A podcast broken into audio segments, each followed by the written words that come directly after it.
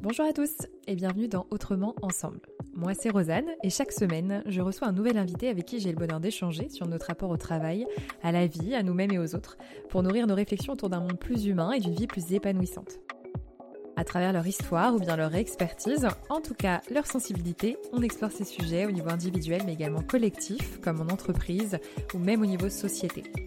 Avec l'intention de vous offrir le shoot d'inspiration dont vous aviez besoin aujourd'hui, je suis ravie de vous partager ce nouvel épisode.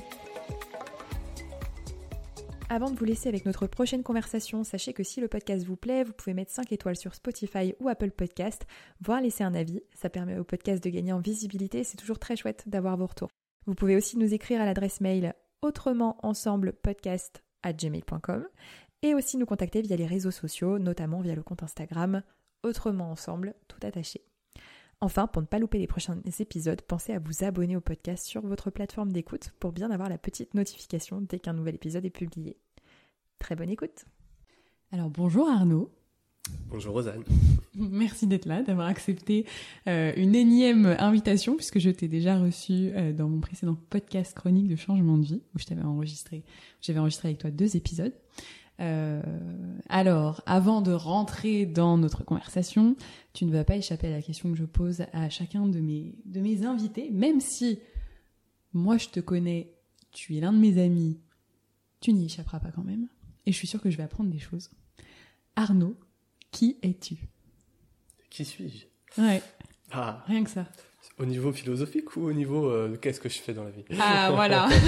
en touche, en touche déjà. je pense une part de toi. Euh, Euh, comme tu veux, ça peut être les deux. Bon, déjà pour répondre à la question la plus basique, euh, donc moi je, je suis praticien en Seiki, qui est un art énergétique japonais. Euh, je fais aussi du shiatsu, qui est un- une forme de thérapie manuelle euh, japonaise. Je fais ça depuis euh, un peu plus d'un an maintenant, euh, dans le cadre d'une reconversion professionnelle. Euh, voilà. Et euh, comme en fait, moi j'aime pas trop ces questions, savoir ce que tu fais dans ta vie, parce que je trouve qu'on n'est pas défini par ce que l'on fait dans notre vie. D'ailleurs, j'aurais pu commencer par dire en ce moment je fais ça parce que c'est pas du tout sûr que je continue de le faire pendant longtemps. Euh, je vais répondre à la question qu'est-ce qui me fait vibrer? Et euh, bah, ce qui me fait vibrer, c'est euh, la découverte de tout ce que le corps peut euh, manifester, exprimer, générer comme énergie pour nous guider, nous faire avancer, nous réorienter quand on est sur la mauvaise route. Et c'est vrai que depuis que j'ai ouvert cette porte-là, euh, je sais euh, des découvertes euh, perpétuelles, quoi. Il y a, de quoi faire, quoi, en la matière quand on s'intéresse à ces trucs-là et qu'on regarde. Plus on, d'ailleurs, découvre des choses, plus on se rend compte qu'on sait pas grand-chose en final sur tout ce que le corps peut générer comme message. Bref, c'est passionnant et c'est ça qui me fait vibrer en ce moment et j'espère que ça va me faire vibrer encore longtemps. Alors, ce qui est très marrant, c'est que je crois que tu as recodé la question en pensant que je t'avais posé la question que fais-tu? Alors que je t'ai demandé qui es-tu? Ouais, je sais, mais euh, comme la, la réponse de base, toujours qui arrive, c'est que fais-tu dans la vie? Ouais. euh, J'ai commencé par ça. Parce que j'ai supposé que c'était un attendu. Mais euh, Ah, ça pas- ne l'était pas du tout. oui, mais pas pour toi, mais pour les peut-être les gens qui nous écouteront. Toi, je sais très bien que toi, tu c'est pas ça qui te qui te t'intéresse en premier plan, mais euh, mais c'est toujours aussi intéressant malgré tout de savoir ce que les gens font dans leur vie. Euh, mais c'est pas la question principale pour moi. Ouais. Voilà. Et Donc, je me suis permis de répondre dans les deux dimensions. Mais tu as tout à fait raison. Donc, au-delà de cette identité euh, professionnelle, Mhm. euh, tu m'as tu m'as proposé tout à l'heure de me répondre philosophiquement parlant. Qui es-tu philosophiquement parlant? Ah, philosophiquement, c'est encore plus compliqué. Qu'est-ce que la vie? Qu'est-ce que l'humanité?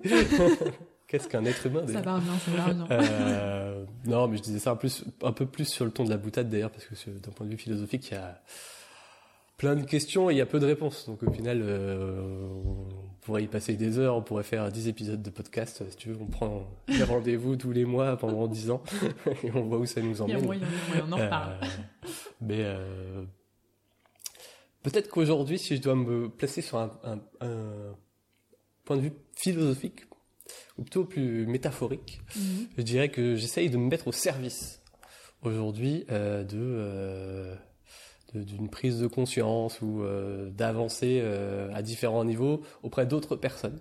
Et je pense que c'est ça qui me définit le mieux d'un point de vue philosophique aujourd'hui. Euh, mais voilà, je vais pas euh, passer des heures à développer tout ça parce qu'après on va rentrer sur les atomes, le cosmos, l'énergie. Alors, la euh, politique. Un jour, je mélangerai les, les atomes, les atomes, les particules et la politique. Ça va être, ça fera quelque chose de génial, je suis sûr. oui, parce que alors, ce qu'il faut peut-être, euh, ce qui peut être très intéressant, euh, en tout cas moi que je trouve intéressant, donc je suis certaine qu'il y a des personnes qui ont cette curiosité là aussi. Euh, c'est de voir un petit peu euh, là donc qui tu es aujourd'hui, euh, mais si on dézoome et qu'on regarde l'existence d'Arnaud, euh, donc qui a aujourd'hui 35 ans, si je ne dis pas de bêtises, Ouais. euh, bientôt d'ailleurs. Ouais, après, moi, pour toujours faire mon mec un peu, un peu relou. Moi, ça fait 10 ans que je suis persuadé que j'ai 25 ans, donc bon. Bah voilà, Les chiffres disent que j'en ai droits. 35, mais euh, moi, je suis pas sûr que ce soit vrai. On a tous les droits. En tout cas, il s'est passé pas mal de choses dans ta, dans ta vie et euh, tu es parti dans plusieurs directions, euh, notamment, et euh, je te laisserai, je te laisserai compléter de celles que je connais, euh, un parcours euh, plutôt euh, ingénieur, puisque tu as fait cinq ans d'études dans ce domaine-là. Ensuite, nous, on s'est rencontrés à la fac, donc sur tout ce qui était plutôt euh, sci- sciences sociales économique et sociale, euh, puis effectivement politique pour toi, communication et une reconversion. Et ça, on l'a pas mal évoqué. Je pense qu'on va pas re-rentrer très en profondeur dedans, euh, mais il y a vraiment de la matière sur ton parcours et je pense que ça fera vraiment résonance avec la conversation qu'on va avoir aujourd'hui. Euh, une reconversion euh, partie pour être dans tout ce qui est copywriting, euh, euh, accompagner des indépendants à écrire des textes convaincants, etc., etc. Euh, jusqu'à aujourd'hui, du coup, euh, bah, nous parler effectivement atome, énergie, etc. Euh, faut que je retrouve le fil de ma question. Euh, oui, je disais que ça pouvait être effectivement intéressant d'avoir euh, ce, ce, ce dézoomage quand même. Euh, si on reprenait euh, pour, pour toi, il y a combien de versions d'Arnaud dans ta vie euh, qui, on va dire, des archétypes d'Arnaud dans ta vie? Bien sûr qu'on a 15 000 versions dans nos vies et qu'on évolue constamment, mais s'il y avait, euh, si tu avais trois Arnaud à nous présenter, celui d'aujourd'hui compris, c'est comme tu veux. Si tu avais deux autres Arnaud à nous présenter, lesquels, quel archétype d'Arnaud tu nous présenterais un peu pour qu'on puisse aussi, euh, euh, parce que je trouve que c'est l'une de tes grandes richesses, c'est cette, euh, cette richesse de vie. Donc, C'est difficile comme question parce que je j'y ai jamais réfléchi comme ça. Donc je faut, je, je vais le y fruit réfléchir. de ma, de ma, de ma créativité instantanée là. Je vais y réfléchir dans le dans le dans le flux de ma pensée. Euh, bon, sur, pour revenir un peu euh, rapidement sur mon parcours, c'est drôle en t'écoutant euh, raconter un peu les grandes étapes de mon parcours. J'ai vu une espèce de spirographe et je me suis dit que j'avais un, parcours assez spirographique. Euh, je trouve l'expression intéressante, euh, dans le sens où c'est constamment des cercles qui euh, cherchent à réorienter et recentrer sur quelque chose, enfin plutôt des spirales que des cercles, mais qui sont reliés ensemble par des choses qui sont pas évidentes. Mais un spirographe, si tu le dézoomes de, de très très loin, ça fait un super dessin. Je crois que ça, ça, ex- ça décrit peut-être assez bien ma vie jusqu'à présent. Euh, donc j'ai effectivement commencé par faire des études euh, d'ingénierie euh, à Toulouse, par facilité, parce que j'avais des facilités à l'école et que j'avais pas spécialement envie de travailler comme un, dérin, comme un déreinté. Ça existe ce mot déreinté? De, Comme un de m'éreinter au travail. de dératé au travail. de m'éreinter au travail euh, et donc je me suis euh, appuyé sur mes facilités et donc j'ai fait des études techniques qui m'ont ensuite emmené vers un master d'ingénierie que j'ai pas terminé. Ça a été euh, sans doute le premier euh, petit switch euh, de ma vie. En gros j'ai eu un cas de conscience à ce moment-là J'apprenais à construire des avions, pour le dire très simplement. Je voyais des gens autour de moi qui étaient tous passionnés par ça et qui pouvaient euh, presque rêver la nuit, quoi. Euh, et moi, je me sentais tellement à côté de ce truc-là que euh, et je voyais tellement pas le sens, en fait. Même si ça, ça, a du sens de construire des avions, on va pas se mentir, mais euh, moi je voyais pas l'intérêt de faire des trucs qui nous permettaient de traverser euh, l'Atlantique, le Pacifique, euh, d'aller en de 12 heures au Japon, euh, alors qu'en fait j'avais réalisé à un moment qu'il y avait même pas 1% de la population mondiale qui avait accès à ces trucs-là, quoi, et que ça servait juste à polluer l'air et nous faire gagner du temps. Au fond, c'est euh, je peux le dire comme ça aujourd'hui. À l'époque, c'était pas peut-être aussi cons- conscientisé que ça, mais c'est euh, des machines qui nous servent à courir après le temps, encore d'autres. Et euh, je crois qu'au final, euh, pour moi, ça avait vraiment plus aucun sens, quoi, de, de construire des avions. Donc j'ai eu un, un gros cas de conscience. J'ai recherché du sens. C'est euh, un peu à la mode aujourd'hui de chercher du sens. Donc, à l'époque, je cherchais du sens. C'est saut Et- 2022. Ouais, c'est ça. c'est déjà vintage, le recherche du sens. euh, bah, je cherchais du sens et euh, voilà, je me suis intéressé à plein de choses. Euh, notamment, j'ai lu beaucoup la presse et ça m'a ouvert sur beaucoup de choses. Et, euh, et à l'issue de ça, je me suis dit que j'allais euh, construire des écoles en Afrique. Et euh, j'étais un peu naïf parce qu'en fait, je me suis rendu compte qu'il suffisait pas d'avoir de la bonne volonté pour le faire et que c'était complètement bouché. Donc, je me suis dit bon, on va essayer de donner du sens à cette aspiration-là, enfin donner une dimension concrète à cette aspiration-là sans faire ça. donc je me suis dit un peu simplement, bah, je vais faire des écoles en France. Et donc j'ai voulu devenir fonctionnaire. Euh, J'étais très fier de ça. Euh, et donc j'ai fait effectivement une licence après d'AES que j'ai recommencé à zéro. Donc euh, moi, je vais avoir 23 ou 24 ans, j'arrivais en première année de fac avec tous ces jeunes de 17-18 ans. Salut. Pour une certaine Rosanne Legendre. Toujours au premier rang dans les amphis en train de prendre des notes. non, c'est caricatural. Au début de l'année. C'est faux, c'est après, après, elle a changé.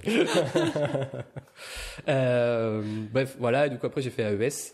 Et en fait, c'est très drôle parce que j'ai redécouvert le plaisir de travailler. C'est-à-dire que jusqu'à présent, tout fonctionnait sur euh, les facilités que j'avais et les acquis que j'avais euh, euh, développés par facilité. Et là, pour la première fois, je prenais du plaisir à travailler. Et donc, je suis passé d'un élève moyen qui avait des facilités, euh, qui branlait rien, mais qui avait euh, 10-12 de moyenne, à un, euh, un, mec vachement bon, quoi. J'ai toujours été euh, parmi les premiers des différentes promos, euh, hormis, hormis sur une année où j'ai décidé de m'engager politiquement, donc j'ai eu du mal à retrouver un équilibre. Mais euh, après, ça s'est rééquilibré. Et en fait, je suis passé d'un mec qui avait l'habitude d'avoir des 10, 11, 12, euh, comment ça allait à peu près bien, à un mec qui avait des 15, des 16, euh, etc. Comme ça. Et, euh, et euh, ça m'a en fait lancé sur une espèce de, dynamique positive, quoi, où j'ai repris confiance et repris plaisir. Et c'est vrai, peut-être que c'est euh, intéressant parce que c'est le moment où j'ai réalisé qu'en fait, ça existe les choses où on prend plaisir à faire mmh. et que quand on prend plaisir à faire en fait le travail n'est pas un travail c'est juste euh, ah, un loisir mmh. un truc d'une euh, qui nous fait du bien quoi mmh. et euh, moi j'ai adoré étudier tout ce que j'ai étudié en sociaux en économie en euh, en droit etc etc en histoire et et c'était vachement cool quoi et bon bref on va parler, je vais parler 10 heures là-dessus. euh, à l'issue de ça, je fais un master de sciences politiques. En parallèle, donc comme je l'ai déjà dit, je me suis engagé politiquement.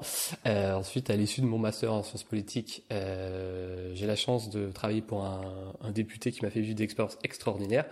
Euh, donc c'était Benoît Hamon pour le, le, le nommer comme ça tout le monde voit précisément de qui je parle. Et euh... enfin, en fait, je suis en train de me rendre compte que le, le parcours il est encore vachement long. Ouais. Donc, Repense peut-être en termes d'archétypes. Quoi? Repense en ah termes oui, c'est vrai, j'avais oublié les archétypes. Ouais. Euh, mais en fait, les archétypes, j'ai déjà la réponse maintenant, mais euh, ah. je vais pas les présenter comme ça. Euh... c'est mon podcast, non?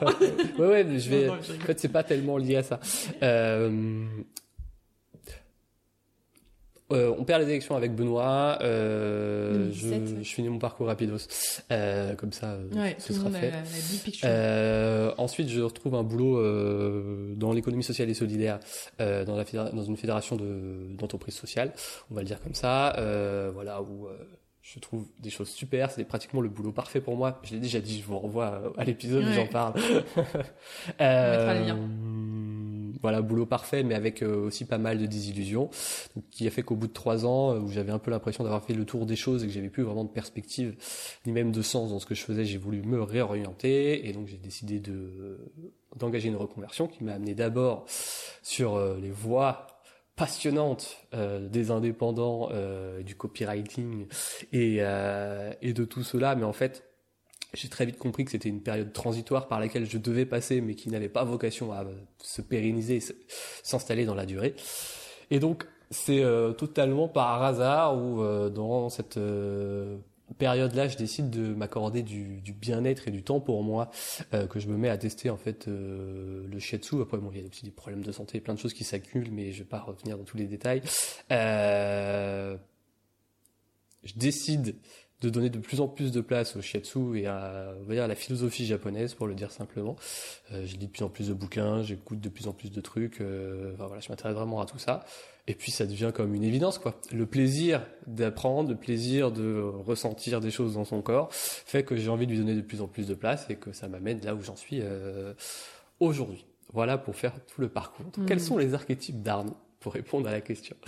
Euh, En fait, archétype, je sais pas trop ce que tu entends par ce terme-là, donc je vais dire quels sont les trois Arnaud qui se battent dans ma tête. Et euh, qui sont en, en petite guéguerre, euh, Ah. guéguerre euh, quotidienne, mais plus une collaboration aujourd'hui qu'une guéguerre. Mais il y a un Arnaud très rationnel, qui euh, va être très dans l'analyse, dans très la compréhension et très dans la vulgarisation, la, dig- la digestion de, de- des informations.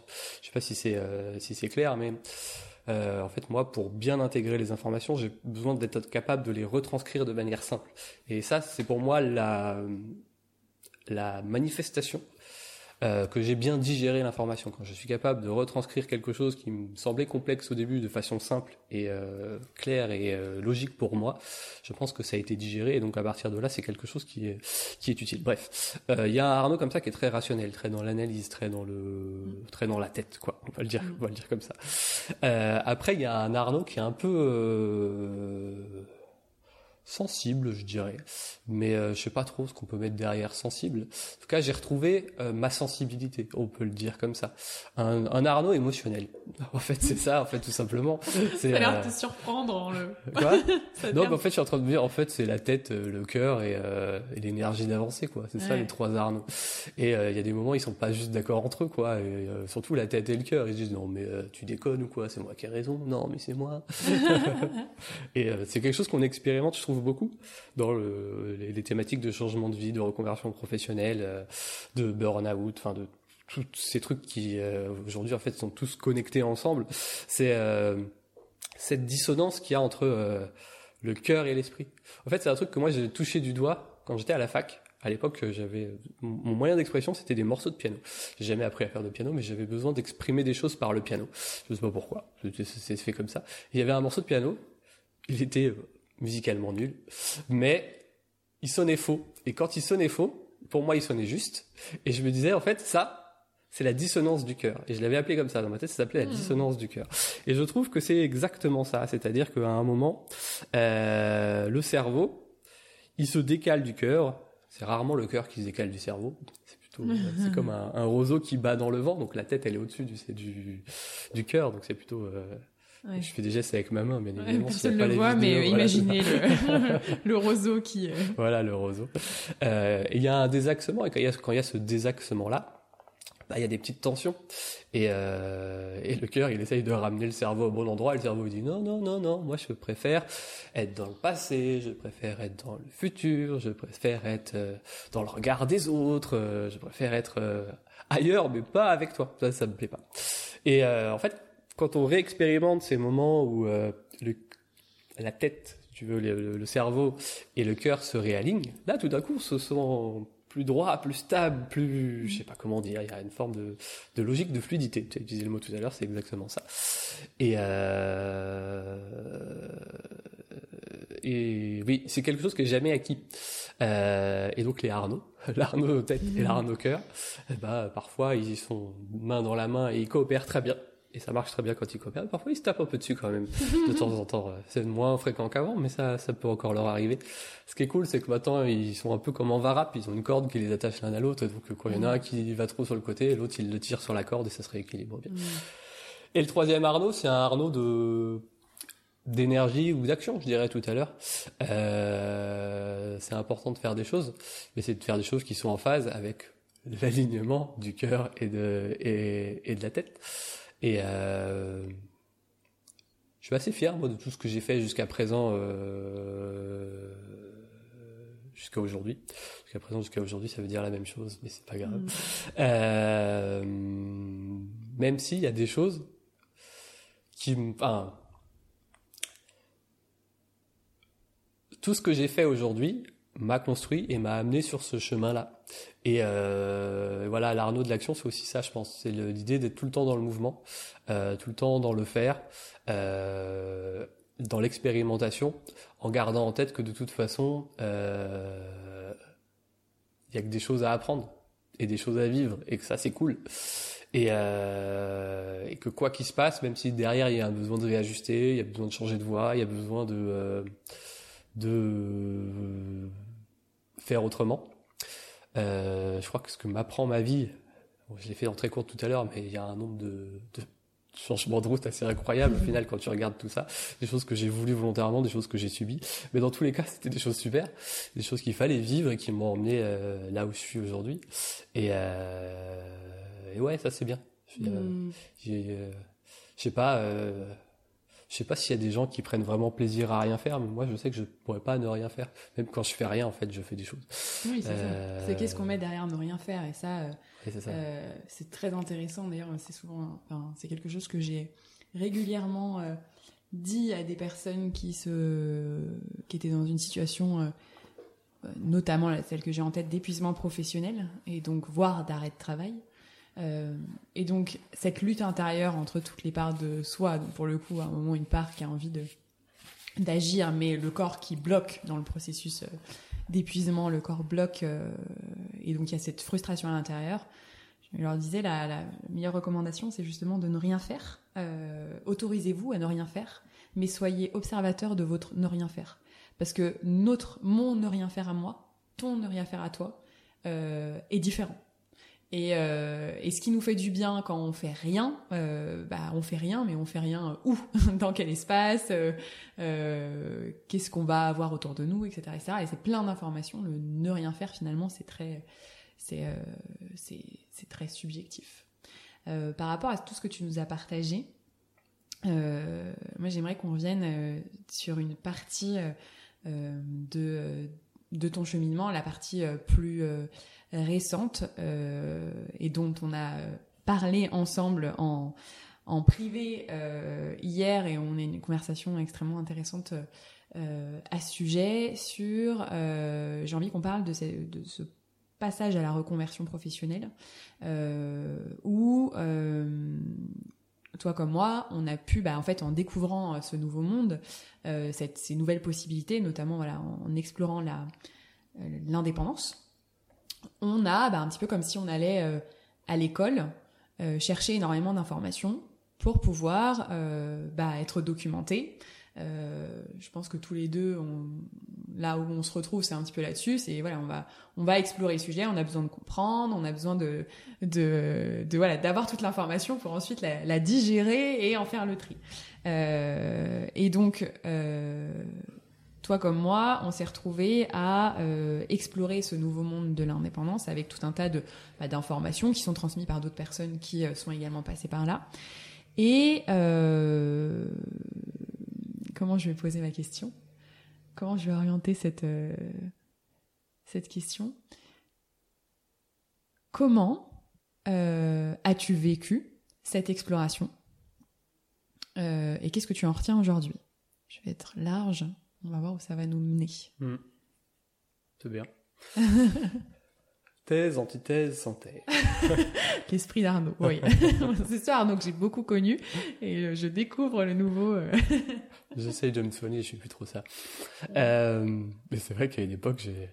À une époque, c'est très drôle, je, je fais une petite parenthèse, mais j'avais des plans types et dès que je devais répondre à des questions, mais c'est ce qu'on apprend à faire en Sciences Po, en Sciences Politiques, euh, je faisais mon plan type. Sauf qu'au lieu d'avoir des paragraphes développés, j'avais des, des, des, une phrase, une phrase thèse, une phrase antithèse, une phrase synthèse, ou après selon les plans que tu utilisais. Euh, c'était très drôle. Et en fait, c'était hyper enfermant. Parce mmh. qu'en fait, tu suis un chemin, tu essayes de suivre un chemin, et donc du coup, tu es constamment plus concentré sur le chemin que tu suis que sur ce ta pensée et sur ce qui tu es et sur ce qui résonne vraiment, tu vois, ce qui est vraiment juste. Je fais, le, lien du coup avec le process du podcast puisque c'est exactement ce que je fais avec ce nouveau podcast. C'est que avant, je préparais mes conversations dans mes deux précédents podcasts et ça s'y prêtait. Là, je me suis rendu compte que ça ne s'y prêtait pas.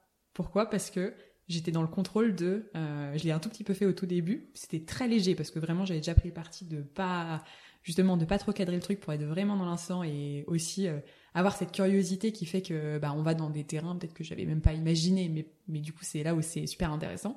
Euh, et voilà c'est exactement ça c'est la pensée du coup le contrôle finalement du du chemin. On veut absolument atteindre un objectif. Si l'objectif il est pas atteint en fait on passe à côté de de, du moment. Donc, euh, je te laisse, du Et coup, je me suis incrustée dans ta parenthèse. Et on a l'impression d'être mauvais. Moi, c'est ça que je trouvais ouf, c'est que oui, exactement. c'est que j'avais suivi le plan, j'avais fait tout ça de bien scolaire, puis à chaque fois, à chaque fois, ça me laissait un goût amer. Je me disais, mais en fait, c'était de la merde.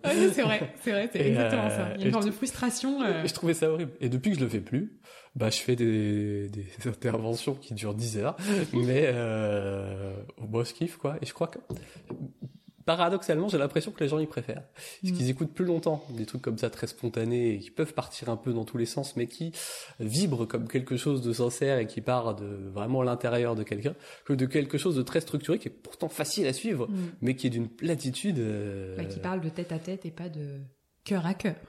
Oh, voilà, c'est ça, exactement. Voilà, tout se recoupe, c'est magnifique. C'est magnifique. Bref, pour répondre à la question, euh, comment tu l'avais formulé exactement? Je, je- je sais quoi répondre, mais il faut que je réponde à la, la question. non, mais comment tu as vécu Ah oui, euh, la découverte de ce nouveau monde et qu'est-ce que tu en as tiré euh? Bah, c'est un, un peu sur la même idée que, que, que ça, en fait, euh, que ce qu'on vient de dire. Il y avait une forme de... Bon, déjà, quand j'ai décidé de me réorienter, j'étais un peu embolisé ou écrasé par un certain nombre de... euh, de je, sais, je trouve pas le bon mot. De... euh, Injonction Quoi? Injonction oui, c'est ça, un peu d'injonction de l'extérieur, plutôt de jugement que j'anticipais de l'extérieur. Mm. C'est-à-dire que euh, j'avais, pour moi, c'était irréel que j'arrête mon emploi juste pour arrêter mon emploi, quoi. Juste pour avoir un moment où j'avais besoin de souffler, quoi. Donc, fallait que j'ai un projet, quoi. Fallait que je dise à mon entourage, j'ai tel projet, j'ai tel truc, etc., etc. Et donc, j'ai passé tout le début de ma réflexion à chercher un projet. Et à chercher un projet avec tout ce qu'on fait aujourd'hui, le sens, le bidule, le machin. Euh, L'ikigai. quoi L'ikigai. L'ikigai, voilà, c'est ça.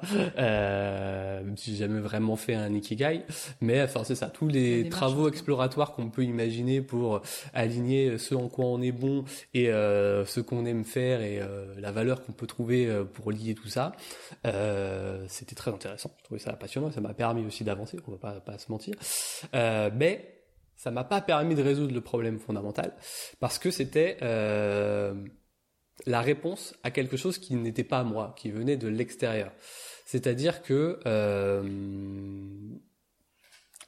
comme c'était pour plaire aux autres ou pour me justifier auprès des autres que je développais tout ça, je construisais un discours et une réalité qui leur correspondait plus à eux, en tout cas à leur vision du monde, en tout cas celle que j'anticipais être leur vision du monde, plutôt que ce que euh, qui me convenait euh, à moi-même.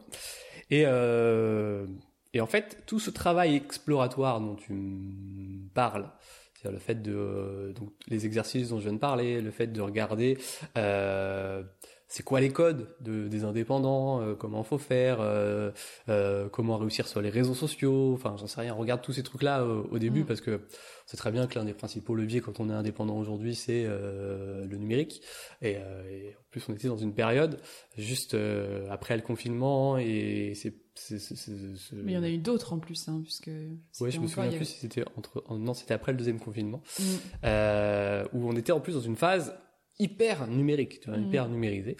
Euh, et pratiquement d'ailleurs le seul lien qu'on arrivait encore à avoir avec les gens, puisqu'on était, enfin, moi à ce moment-là, on n'avait pas encore tout à fait le droit de se voir hein, euh, Mhm. les uns avec les autres, quoi. On n'était pas euh, enfermés chez soi, mais en gros, on était tous masqués, il fallait quand même pas avoir trop d'interaction. Tous les contacts qu'on avait avec les autres étaient en plus des contacts numériques. Donc il y avait une, forme de d'hyper présence numérique. Euh, ça c'est pour le, le- le contexte, en, euh, Mm. contexte en gros. Et, euh, et donc forcément ça euh, crée un tropisme, quoi. On est euh, pratiquement obsédé par ces questions-là. Ouais. Et, et moi qui suis, enfin, qui avait envie de, de réussir, j'avais envie de bien faire les choses quand même. Euh, bah, j'essayais de, de suivre ces, toutes ces, toutes ces, Ces bons méthodes. conseils et toutes ces méthodes. Et en plus j'étais euh, grave dedans, quoi. Je me disais, moi quand j'étais salarié, je disais exactement la même chose. Mais faut être régulier, il faut faire ceci, il faut faire cela, euh, etc. C'est des choses que je pensais.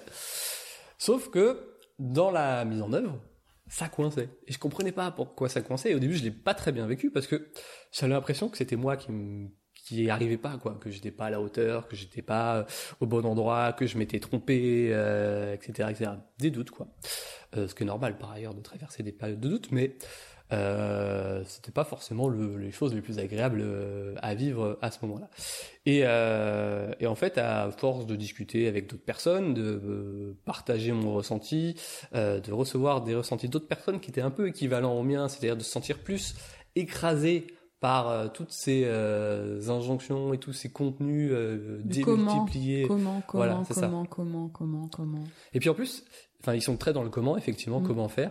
Et ils sont assez culpabilisants parfois dans leur façon euh, de le présenter. Mm. C'est-à-dire que euh, si tu le fais pas, en gros, t'as un peu l'impression d'être un débile, quoi, qui a rien mm. compris, quoi. Oui, parce que la solution, elle est simple. Bah puisqu'il oui. y a un problème identifié, il y a une solution. Ça, c'est vraiment ce qu'on pour avoir euh, pour avoir euh, bouffé, j'ai dire, pas mal de formations sur le sujet et pour avoir découvert aussi, mais euh, j'ai pareil aucun regret parce que c'est justement un moment en se plongeant dans un univers et en, en ayant, et c'est, je pense que c'est ça qui va être aussi intéressant, euh, parce que c'est valable, on va, on va prendre ce, cette expérience-là qu'on partage, qu'on a partagé de façon différente, mais toi et moi, mais quand même avec globalement les mêmes trucs, euh, les, les, mêmes piliers, c'est transposable à plein de choses dans la vie. Hein. C'est un moment, euh, comment je, je m'intéresse à un sujet, comment je me nourris euh, de beaucoup, beaucoup, beaucoup de choses, et euh, comment à un moment j'arrive à faire un pas de côté parce que je peux me perdre euh, et finalement euh, croire que je, je, je, ne suis pas à la hauteur ou plein d'autres pensées qu'on peut avoir parce que je ne réussis pas moi à utiliser en fait ce qu'on me dit être pourtant la solution, la bonne chose à faire. Euh, ça peut, ça pourrait être tout à fait justement les études, euh, voilà le job, c'est valable avec tout. Euh, et donc pour avoir baigné dans beaucoup beaucoup de, de formations en ligne sur ces sujets-là. Euh, je, me souviens d'un moment où je commençais, je crois, le. J'ai eu plusieurs moments d'aversion pour ça, des moments où j'y suis retournée pour, je pense, comprendre en fait, euh, et où je suis pareil repartie. Et voilà, j'ai vraiment euh, des, documents, euh, enfin voilà, des, des oui, c'est ça, des docs, des ressources qui vont nous dire il y a un problème, donc ton client a un problème. Il faut déjà lui dire qu'il a ce problème parce qu'il ne se rend pas compte qu'il a un problème. Donc toi déjà, il faut que tu aies un discours pour lui faire réaliser qu'il a un problème. Là déjà, en termes d'éthique, ça bug si tu veux faire en sorte qu'il croit que c'est un très gros problème, c'est mieux. Voilà. Et donc l'idée, c'est qu'il a qu'une semaine pour le C'est d'appuyer dessus. Et alors moi, je me souviens notamment du nom du mot euh, douleur. Il faut qu'il y ait euh, pour, pour en fait pour avoir un business qui fonctionne, euh, il faut en fait appuyer, euh, appuyer sur la plus grosse douleur de ton client. Donc il y a tout effectivement, et ça c'est des choses qui sont super intéressantes euh, par ailleurs. Hein, le connaître son public, connaître son, son client, euh, toutes ces choses-là, savoir effectivement ce qui, quelles sont ses peurs, etc., etc. Et ça c'est fascinant, c'est super intéressant parce que ça nous permet de connecter avec les gens. Euh, après, j'ai aucun jugement, ce sont des choses qui fonctionnent et c'est là où on, on, y reviendra. Ce sont des choses qui fonctionnent, c'est juste que nous, euh, toi comme moi, on s'est pas retrouvé en fait là-dedans. Mais il y a vraiment cette démarche de il y a un problème, euh, donc déjà amplifier le problème et en fait euh, la posture euh, qui permet de vendre un service derrière, c'est une posture d'expertise de j'ai la solution à ce problème. Tu as déjà essayé ça, ça, ça, ça, ça. Moi, j'ai la solution à en fait. Euh, donc euh, voilà, c'est pour quand on parlait du comment, c'est cette cette cette procéduralisation non, ça n'existe pas, ça. Inventons-le. Inventons-le. Autorisons-nous. non à la procéduralisation. Mais la, voilà, les méthodologies et tous On ces contenus parler dont d'hyper-procéduralisation. Mais ça, ça, tu mets un petit hyper et direct, hein, ça c'est euh, ça c'est le Arnaud politique, ça, c'est les petits trucs. Mais du coup, qu'on qu'on bouffe énormément euh, sur les contenus en ligne, sur les pubs YouTube, parce que la pub en deux secondes euh, qui va nous être projetée, euh, il faut faire passer un message, donc je dois dire des choses fortes, etc. Et, voilà, bon, toi comme moi, je pense qu'on s'est... on est rentré dedans parce que c'est un, moment, c'est un nouveau monde. Enfin, on nous apprend pas du tout à être indépendant, on nous apprend pas du tout à, à créer une entreprise. On nous, apprend à être salarié ou à être fonctionnaire. Tu disais que tu avais fait des études pour être fonctionnaire. Et à la base, euh, quand tu arrives en AES, il y avait cette démarche-là. Euh, on nous apprend pas du tout euh, à euh, créer une activité et tout ce que ça implique. En plus, c'est constamment en mouvement parce que, comme tu le disais, le contexte de 2020 à, à post 2020 était extrêmement, extrêmement, extrêmement numérique. Et du coup, bah, c'est normal d'être dans cette démarche de je vais chercher l'info. Si demain j'ai envie de, de perdre du poids, ce qui n'est absolument pas le cas, mais imaginons que demain j'ai envie de absolument de perdre du poids, je vais aller euh, creuser et aller chercher des informations et je vais avoir plein d'experts qui euh, vont me dire que leur méthode est la bonne et que euh, perdre du poids, il n'y a pas besoin de, de faire du cardio, d'autres qui vont dire mais si, moi je vous fais une méthode sans muscu, etc. etc. Et là où c'est horrible, c'est qu'une fois que tu as mis la doigt dans l'engrenage, tu as le jeu des algorithmes quand même Exactement. sur les réseaux sociaux. C'est ça. Qui va te submerger de contenu. Exactement. Effectivement, de contenu contradictoire, comme tu viens de le dire, ce qui fait qu'à la fin, tu deviens complètement fou tu sais plus à qui, à qui euh, accorder de l'intérêt et, Ouais. et de la confiance. Et en plus, Mm. comme tu l'as très bien dit tout à l'heure, l'un des leviers principaux de vente sur Internet aujourd'hui, c'est la culpabilisation Mm. et l'urgence. Tu te prends une dose de messages oui, tout à fait. Mm. qui sont en fait à la fin, tu te dis mais what? Dans quoi j'ai mis les, j'ai mis le doigt quoi ou j'ai mis les pieds quoi? Mm. Et moi, à un moment, j'ai vraiment eu un, un cas de figure. Je me suis dit, mais en fait, pourtant, il y a plein de choses qui connectaient chez moi dans l'activité de copywriting ou de marketing digital ou de rédaction web, etc. Mais je me suis juste dit, j'ai pas du tout envie de mettre les pieds dans ce, Dans ce milieu- bordel. dans ce milieu-là, dans cet univers-là. Il y a un truc. euh, ah non, mais c'est d'une Mm. violence, euh, Mm. d'une violence sans nom, quoi. Enfin, euh, Mm. Vraiment, ça, c'est ce que tu disais. Ça, moi, c'est pas mon truc, quoi. Ah, donc c'était bien. Une fois qu'on a dit ça, on s'est dit, mais bon, bah, c'est quoi mon truc? Ouais. Comment on fait euh, déjà pour est-ce qu'à un moment tu as tu as observé ce est-ce que tu t'es observé dans ce que- comment t'as pris du recul dans cette dans cette démarche là je sais qu'il y a vraiment euh, une dans, dans, ces moments de vie où euh, en fait moi je me nourris justement de la diversité des points de vue de la diversité euh, je, je vais je, je vais pas m'en tenir à une école qui dit son truc parce que bah ok j'ai conscience et ça ça a toujours été assez instinctif chez moi euh, qu'il y a d'autres visions du monde. Et moi j'ai envie d'avoir justement la vision euh, d'avoir plein de visions différentes pour pouvoir moi me faire mon propre euh, avis donc faire ce pas de côté.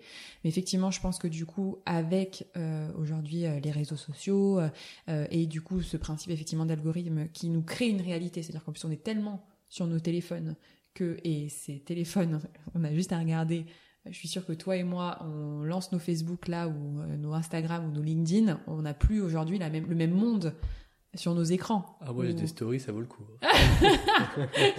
des, des réels qui, valent- qui valent le coup.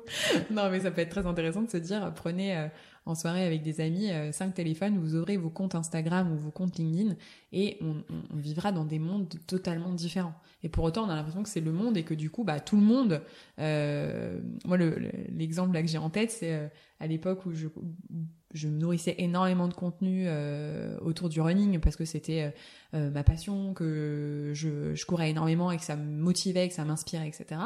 Euh, Il y avait un effet dans cette communauté-là, et il y en a, y en a qui en ont parlé après, de normalisation du marathon en fait. Tout le monde courait des marathons, tout le monde faisait des Ironman, et, du coup en fait il y a presque un truc de bah c'est oh bah je l'ai toujours pas fait versus en fait j'ai l'information sur mon téléphone que euh, sur tous les gens que je suis, euh, les trois quarts ont fait des marathons. Mais eh, eh, eh, pas de recul, ce n'est pas la vraie vie.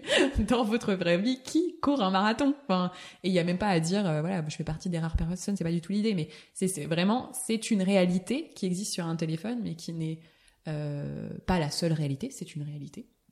L'idée c'est pas de la nier non plus, mais voilà il y a un biais quand même. euh, Tu Et- voulais réagir? Ouais, je voulais dire que en fait, ça peut avoir malgré tout des effets positifs. Oui. C'est-à-dire que là, on fait un tableau noir parce que c'est on est sur, sur ce- cet exemple très précis, on a vécu des choses qui nous ont heurtés. Mm. Mais euh, tu peux parfaitement construire, en tout cas d'un point de vue théorique, une fois que tu as conscience des Mm. algorithmes et des biais que ça peut générer derrière, euh, un fil d'actualité qui soit euh, positif pour toi et, ouais, qui t'emmène quelque part. Euh, moi, j'ai fait ça il y a pas si longtemps. J'ai, euh, je, devais avoir 4000 quelque chose comme ça mis sur Facebook. Aujourd'hui, j'en ai 350. Ma, euh, ce grand épurage que j'ai fait a complètement changé mon Mm. fil d'actualité. Mm. Aujourd'hui, j'ai plus que des news sur la JOCR et le football, donc c'est C'est tranquille. Niveau charge mentale, on est bien. voilà, c'est que du plaisir. Bon, de temps en temps, t'as des supporters qui se plaignent que Djibril Cissé rejoigne pas le club, mais bon, ça c'est pas grave. ça fait partie du folklore. Et oui, mais du coup, c'est- ça implique, c'est euh, le mot qui me vient depuis tout à l'heure. Enfin, faut en fait, il faut construire sa réalité sur la base d'algorithmes, faut pas la subir, c'est ça qui est ça. important. Et d'ailleurs, moi, je supprime maintenant toutes les pubs qui me qui me vénèrent, enfin qui me qui me saoulent et que je sens culpabilisatrice. Et euh, toutes les pubs, tous les euh, titres putaclic, tous ces trucs là, là, il y en a plein des titres putaclic, des articles de oh, vous avez pas vu ce qu'a fait machin chose, trois petits points. Euh, ça, moi, je supporte plus, donc maintenant je supprime tout ça. Et en fait, je commence à avoir un fil d'actualité euh, qui est assez propre. Donc je subis plus Facebook, mais pour en arriver à là quand même, j'ai dû faire un RAZ de réseaux sociaux pendant presque six mois. Et je suis pas sûr d'avoir envie de revenir sur Insta, sur LinkedIn et sur un certain nombre de trucs euh, pour autant. Bref, pardon. Non, non, mais c'est très juste ce que tu dis. Et, euh, et euh, je voulais vraiment, là, je pense, poser le mot qui est au centre de, je pense, que, de ce qu'on dit. Tu me diras si tu confirmes ou si tu vois un autre mot. Mais c'est le discernement, notre capacité de discernement. Et notre capacité à faire ce pas de côté régulièrement pour pouvoir se rendre compte de, euh, bah de, dans quel monde on vit, dans quelle, bulle on s'est créé, quel monde on s'est créé. Et tout le monde se crée une bulle, tout le monde on se crée tous nos réalités par rapport à nos sujets de vie, à partir du moment où voilà, on a, globalement un, j'allais dire, on a forcément en fait des, des, des, des croyances, euh, euh liées à chaque thématique de qui compte dans nos vies. Et donc on vit dedans. Et en fait, je pense que du coup, ça va être intéressant parce que là, ce qui me vient, c'est de venir se poser la question comment on arrive à se rendre compte du moment où ça, où ça où en fait, ce qui était une intention de euh, je, me nourris parce que ça m'apporte et ça effectivement ça m'apporte parce que bah pour en venir à, à euh, tous ces contenus euh, qu'on a pu tous les deux explorer ça nous a apporté parce que ça nous a amené enfin je parle, je, parlerai pas en, ton nom. En tout cas, de mon côté, ça m'a énormément apporté parce que ça m'a fait ah, découvrir ce, ce, ce, nouveau monde et que et que ça m'a. Au départ, j'étais euh, totalement fascinée par ça. Ça m'a, j'ai appris énormément de choses. Et c'est parce qu'à un moment, on a toute cette information qu'on est capable de faire un pas de côté.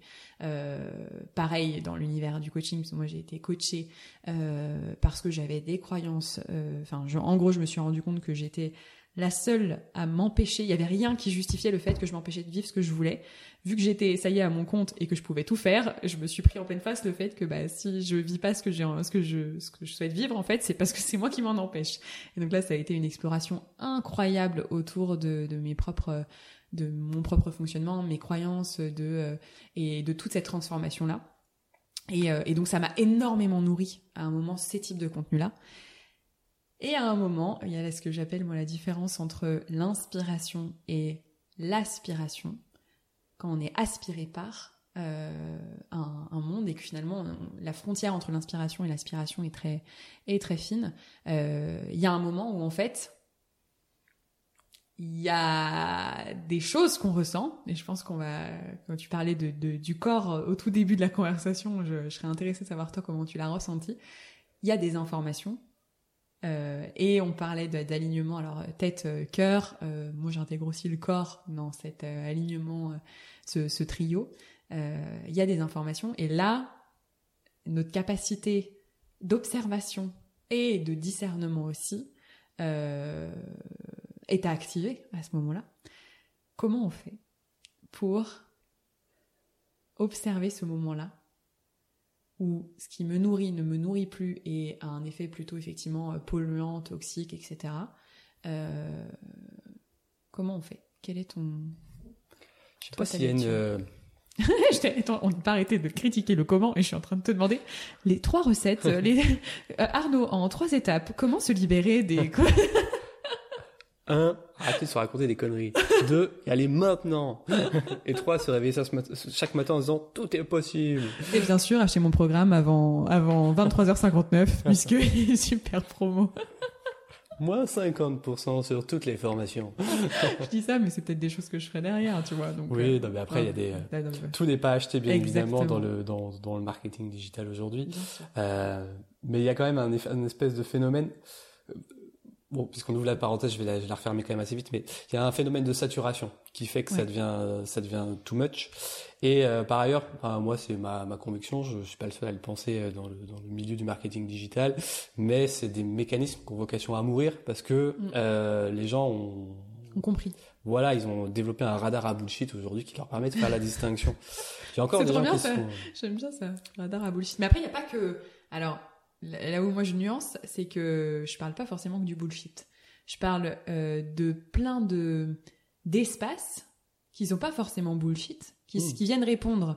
Tu vois, quand je pense par exemple à tout l'univers de, du coaching, des croyances, etc., euh, des problématiques sur. euh, moi, c'est à un moment où j'ai travaillé, tu vois, mes problématiques sur euh, le sur la légitimité, sur l'argent. Enfin, il y a eu pas mal de sujets que j'ai explorés sur la réussite, etc., etc. Donc, il y a un moment, ça m'a énormément nourri. Et en fait, là, moi, ça a bugué et où je pense que, enfin, c'est intéressant de voir comment toi t'as un radar non pas à bullshit parce que moi c'était pas du bullshit. Par contre, à un moment, c'était plus en c'était plus en cohérence. Quand je parlais du bullshit, je parlais de la méthode marketing. euh, ok. Moi, Donc, 50%, 3 jours pour Oui. en profiter, dépêchez-vous. Ça Ça, pour moi, euh, c'est là-dessus le radar à bullshit. Ok, ça marche. Euh, C'était ta parenthèse. Après sur le- l'exploration euh, thématique, ouais, ce que je voulais dire, c'est que je, je sais pas s'il y a une solution type qui est valable pour tout le monde, parce qu'en fait, on va tous entre guillemets somatiser ou l'exprimer de façon différente. Par contre, on est tous capables de ressentir euh, le moment où ça va pas, quoi. Mm. Euh, et l'enjeu, c'est d'apprendre à le ressentir avant que ça prenne des proportions où on n'a plus d'autre choix que de le ressentir parce que ça devient trop violent, trop éreintant, trop Mm. trop lourd quoi. Et il y a toujours un moment où si on se laisse aspirer comme tu dis, bah on, notre corps il en peut vraiment plus quoi et il nous euh, il nous le fait comprendre à sa façon Mm. quoi. Et euh, je crois le burn-out c'est un peu euh, l'étape ultime de tout ça par Mm. exemple pour l'imaginer un petit peu. Mais avant ça, il y a plein de petites étapes qui permettent de s'en rendre compte. Euh, moi honnêtement, j'ai pas m'en suis pas rendu compte tout de suite parce que j'étais dans des mauvaises habitudes. Je m'en suis rendu compte. je commençais à dormir mal la nuit. Je prenais pas trop de plaisir dans ce que je faisais. Et en gros, il y avait un décalage entre ce que j'avais imaginé, la réalité que je m'étais imaginé, sur laquelle je m'étais projeté, et ce que je vivais au quotidien.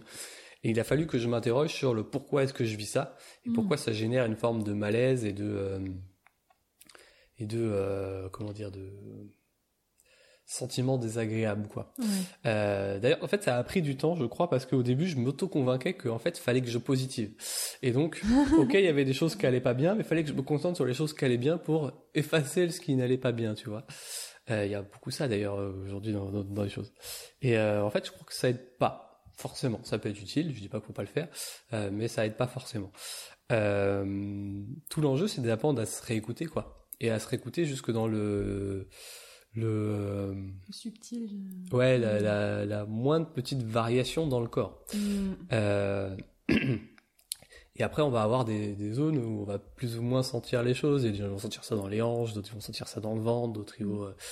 Euh... Toi, tu l'as ressenti comment? Parce que je te rejoins complètement sur le fait qu'il n'y a pas de, de solution, il n'y a pas, euh, enfin, c'est clairement pas nous qui allons vous dire, il y a des signaux d'alarme et c'est ceci, c'est cela, parce qu'il y a des personnes chez qui ça, ça va même pas forcément se manifester dans le corps parce qu'ils ont moins de sensibilité. Enfin, même si, euh, enfin, de façon plus ou moins, voilà, plus ou moins. Non, mais il peut y avoir une forme de déni qui fait que c'est- la Oui. seule manifestation physique, c'est l'explosion. Donc ça, c'est tout à fait possible.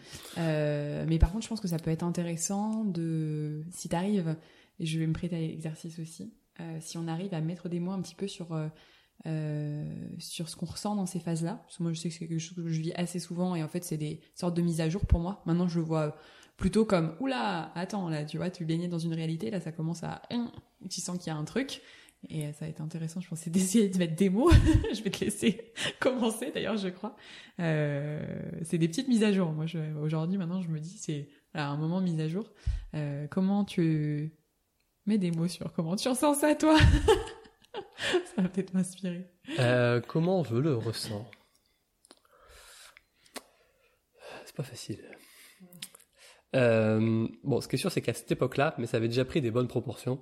euh, c'était vraiment un mauvais sommeil. Et moi, j'ai toujours eu un bon sommeil. Donc, j'ai- même dans les périodes de fort stress, euh, et je- Dieu sait que j'en ai eu, euh, je dormais bien. Alors, je pouvais dormir longtemps parce que j'avais besoin de récupérer, mais je dormais bien. Là, je dormais pas bien et je comprenais pas. Il y avait vraiment un truc totalement irrationnel. Je me disais, mais comment ça se fait? Il y a aucune raison que je dors pas bien. C'est euh, la première chose.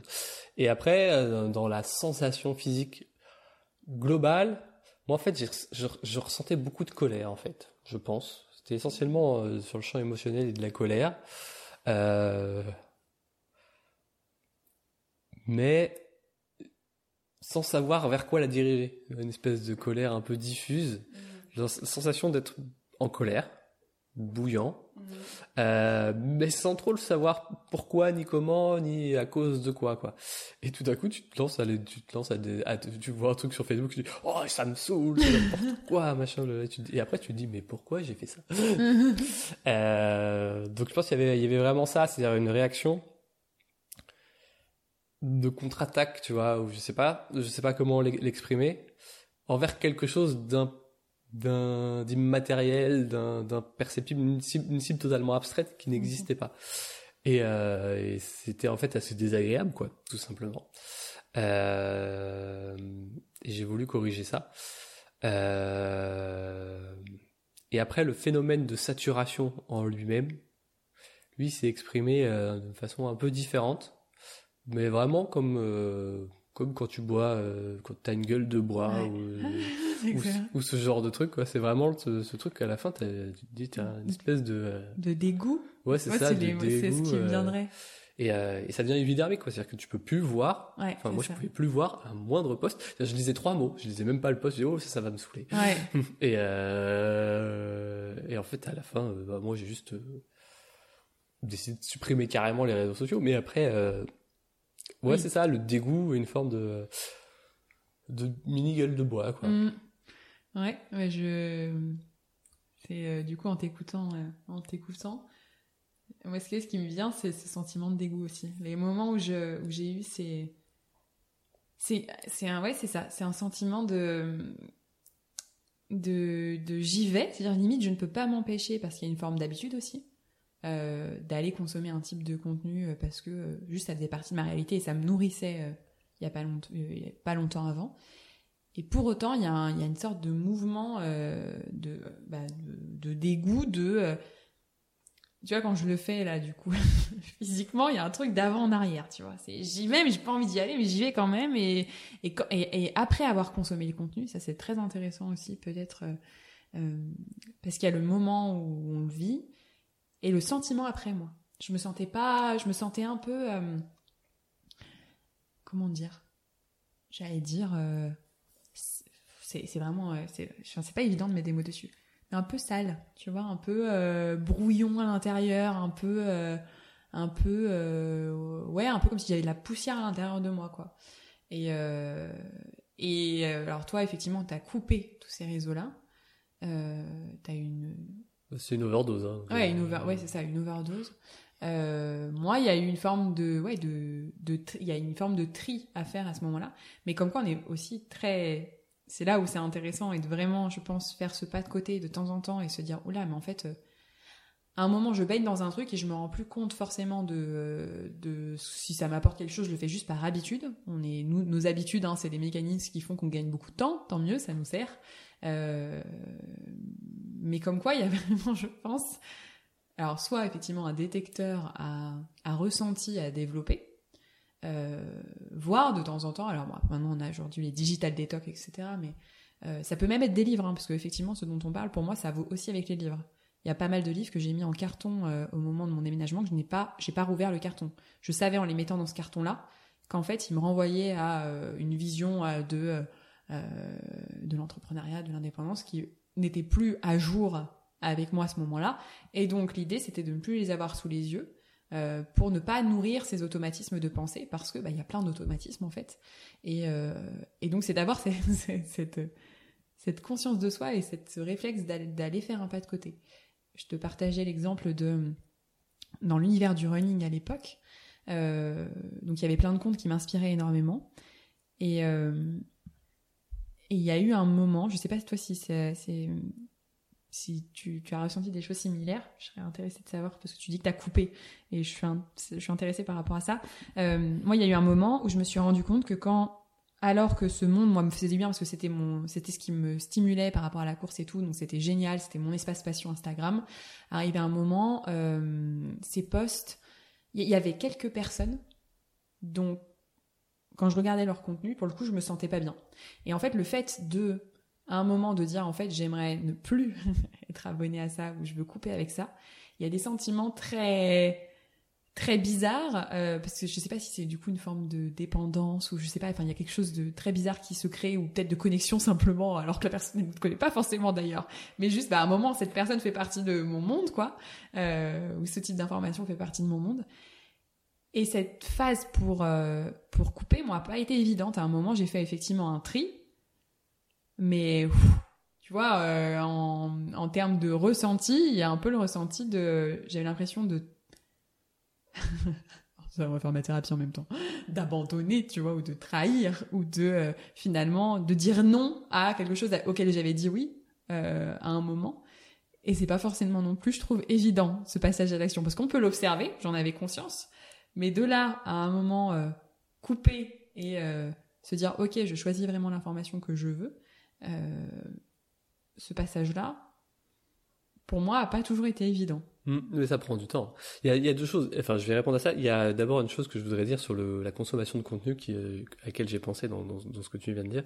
C'est que moi, je consommais donc beaucoup de contenu comme toi dans ces périodes-là, mais à un moment, j'avais l'impression que mon corps s'était tellement habitué à consommer du contenu qu'il consommait du contenu par automatisme. Ça le rassurait, ça lui offrait une perspective différente, mais il n'y avait pas de passage à l'action derrière. Il y avait une forme de, comme si le, la consommation de contenu suffisait à elle-même, quoi. Et ça, c'est aussi assez, euh, assez frustrant d'une certaine façon parce que tu consommes, tu consommes, tu consommes. Il y a des choses qui te semblent logiques, mais il n'y a pas de passage, passage à l'action derrière. Et si tu continues sur cette euh, logique-là trop longtemps, cette logique-là trop longtemps, euh, bah en fait, tu nourris de la frustration. Parce que tu dis pourquoi les autres ils y arrivent et moi j'y arrive pas? Alors que j'ai toutes les méthodes, j'ai tous les outils en main. Le problème, c'est moi. Mm. Et en fait, c'est peut-être juste que les outils, c'est pas les bons. Et qu'il y a un autre truc qui coince. Et euh, bref, une, un de mes moi, euh, réflexes à ce moment-là, mais c'est parce que euh, c'est comme quand t'arrêtes la clope, quoi. Quand t'arrêtes la clope, tu peux essayer d'avoir une réduction de consommation. Généralement, ça marche pas. Généralement, il faut que tu arrêtes tout d'un coup. Ah, ça dépend des gens. Oui, ça dépend. des gens. Mais bon, en tout cas, c'est comme ça que j'ai fait. J'ai tout arrêté d'un coup. Et euh... Oui, toi, c'est ton mode de fonctionnement. et voilà, c'est ça. Et je me suis dit, bah, faut que j'arrête tout, quoi. Mm. Et à vraiment, à un moment, j'ai tout arrêté euh, sur la consommation de contenu. Après, sur les, euh, ce que tu dis, le, le sentiment de perte ou le sentiment de ne pas aller au bout des choses, des engagements qu'on a pris envers soi-même ou, ou que sais-je d'autre. Euh, c'est vrai que moi, ça s'est pas du tout fait en un jour. Hein. C'est pas, je me suis levé un matin, tiens, je vais tout fermer, machin, blablabla. Euh, Il y a effectivement ce sentiment de moi, j'ai ressenti ça comme ça, c'est-à-dire que oui, mais si je suis plus connecté sur ces comptes ou si je suis plus sur les, les réseaux sociaux, je vais rater des opportunités. Mm. Je l'ai, je l'ai perçu comme ça. Euh, c'est un risque. Est-ce que j'ai envie de prendre ce risque? Je sais pas. Je me dis qu'il y a Mm. peut-être. Enfin, je me dis que peut-être que c'est euh, ma perception du- des choses qu'il faut que je travaille. Enfin, que je change ma Mm. perception des choses Mm. plutôt que de quitter un espace qui pourrait être euh, une opportunité ou plutôt que euh, zapper de ma liste euh, d'amis Facebook euh, des gens qui pourraient m'apporter des opportunités plus Mhm. tard. Plus tard, euh, tu peux toujours te dire, quand tu as 5000 amis, bah, j'ai plus de chances que quand je poste un message, il soit relayé et il ait de la résonance que, si j'en ai que 300. Donc j'ai une forme de valeur. Est-ce que j'ai envie de perdre cette valeur-là? Euh, Ça n'avait pas été rapide hein, de se dire oui, enfin de dire que j'avais envie de supprimer tout ça, mais ça s'est fait tout seul, quoi. Mm. Euh, petit à petit, les choses en fait se sont recomposées. Mais c'est parce que j'avais décidé moi de m'accorder beaucoup de, de d'écoute du corps, et donc petit à petit, les choses naturellement se sont mises en place. Mais euh, mais ouais, il y avait ça un peu cette euh, cette cette ce- ce- ce- cette peur de perdre des euh, des opportunités. Mm. Mais bon, c'est la différence entre le danger et le risque. Effectivement, la peur, le danger, le danger est dangereux. le risque est une probabilité. Ça. Donc, euh, effectivement, par rapport à, à tout ce dont on vient de, de parler, euh, ce qui est très intéressant, c'est que je pense que toi comme moi, on pensait pas arriver sur euh, vraiment ce sujet-là, comme on y est arrivé, parce que c'est toujours euh, très intéressant. Et en fait, moi, ce ce qui me, ce que finalement je trouve, on est allé explorer ensemble, c'est notre capacité à mettre à jour nos visions du monde pour qu'elles soient en alignement avec nous, parce que finalement le téléphone, euh, à travers euh, donc nous nos expériences des, des contenus, euh, et qui est de toute façon un, un enjeu aujourd'hui vraiment dans notre société puisqu'on en bouffe H24. Ce que on est en train de faire, c'est du contenu qui va être consommé derrière. donc donc il y a, y a, un vrai enjeu, mais c'est c'est c'est plus globalement hein, ça ça vient questionner euh, nos visions du monde, elle est nourrie effectivement. Bah, les réseaux sociaux, c'est un moyen très facile de venir se créer une vision du monde et de la, nourrir.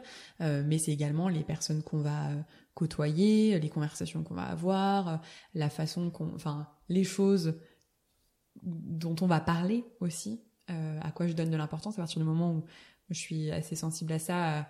c'est vraiment un truc moi qui a contribué à changer pas mal de choses dans ma vie. C'est un moment où j'ai fait attention c'est pas que j'ai fait attention, c'est que j'ai mis de la conscience sur euh, ce qui sortait de ma bouche, les mots que j'employais.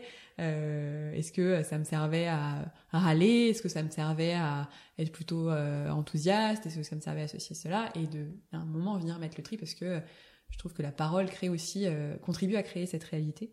Euh, du coup, je trouve que ce qu'on a exploré, c'est un petit peu ça en fait. C'est cette, cette, cette question de euh, comment on n'a pas arrêté de tailler le comment comme quoi voilà hein. euh, je sais pas si c'est comment mais euh, comment prendre soin de sa vision du monde en fait. Et comment la, mettre à jour. Euh, donc l'idée c'est pas de donner de solutions parfaites mais par contre c'est toujours très intéressant et c'est le but du podcast. Donc je vais m'autoriser à utiliser les comment. Puisqu'en fait c'est ton comment à toi qui m'intéresse sans en faire quelque chose qui est une leçon à appliquer pour tout le monde. Une règle universelle. Exactement. Il n'y a pas un seul comment, il y a autant de comment qu'il y a de personnes, c'est tout. Voilà, voilà. Et donc du coup? C'est quoi la question? Tu veux m'interroger sur mon comment, mais mon comment de quoi? Le comment prendre soin de sa ah, vision du monde. En fait, j'ai un peu bugué ce que j'étais en train de me dire. Euh, sur le contenu, euh, la consommation de contenu. Euh, parce qu'en fait, tu as dit, on crée du contenu. Et je me suis dit, pourquoi est-ce que notre contenu à nous, il serait meilleur que le contenu des autres? Et c'est vrai que c'est... Euh... Bah, il l'est pas, pour moi, c'est une proposition. Voilà, non, mais je crois pas qu'il soit meilleur que les autres non plus. Mais... Et en fait, je, je, me suis, je, me suis, juste dit, en fait, le contenu, c'est pas un problème en soi.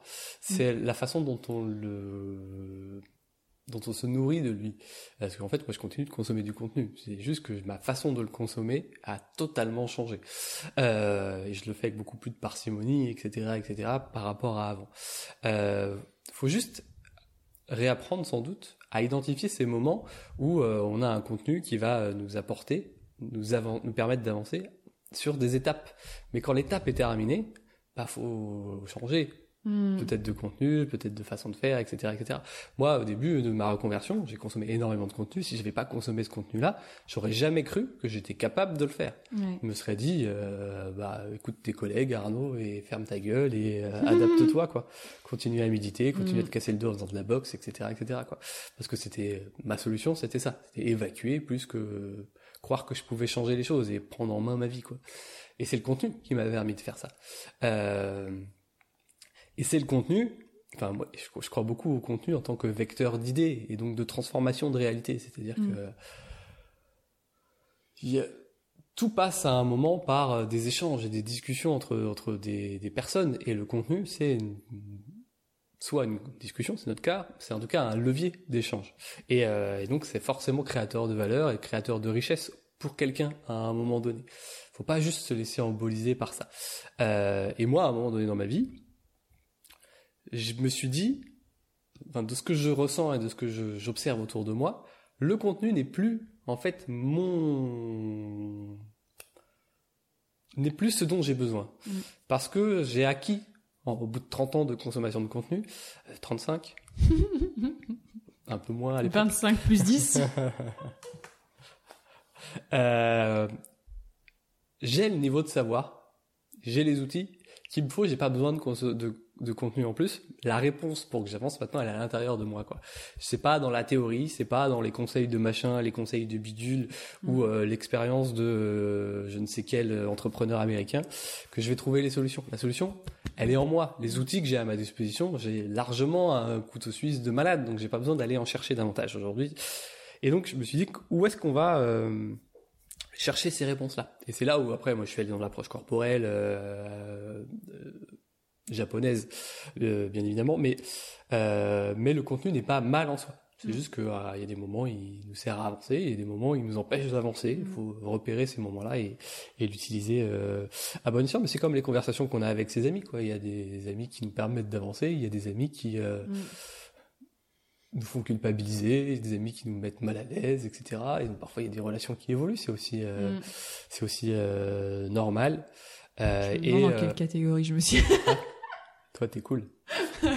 Euh, mais euh, du coup, j'ai perdu le fil de ce que je veux dire. c'est Oui, ça, c'est faire non. une forme de tri. Et de... Oui, c'est ça. Et après, en fait, on s'oriente vers ce Mm. dont on a besoin dans notre Mm. cercle amical. C'est ça que je voulais dire en fait à la base sur les amis, c'est que euh, quand tu as besoin de, de tel conseil, tu vas avoir telle personne. Quand tu as besoin de tel soutien, tu vas avoir telle personne. Quand Mm. tu as besoin de juste sortir, aller boire un coup, tu vas aller voir telle personne.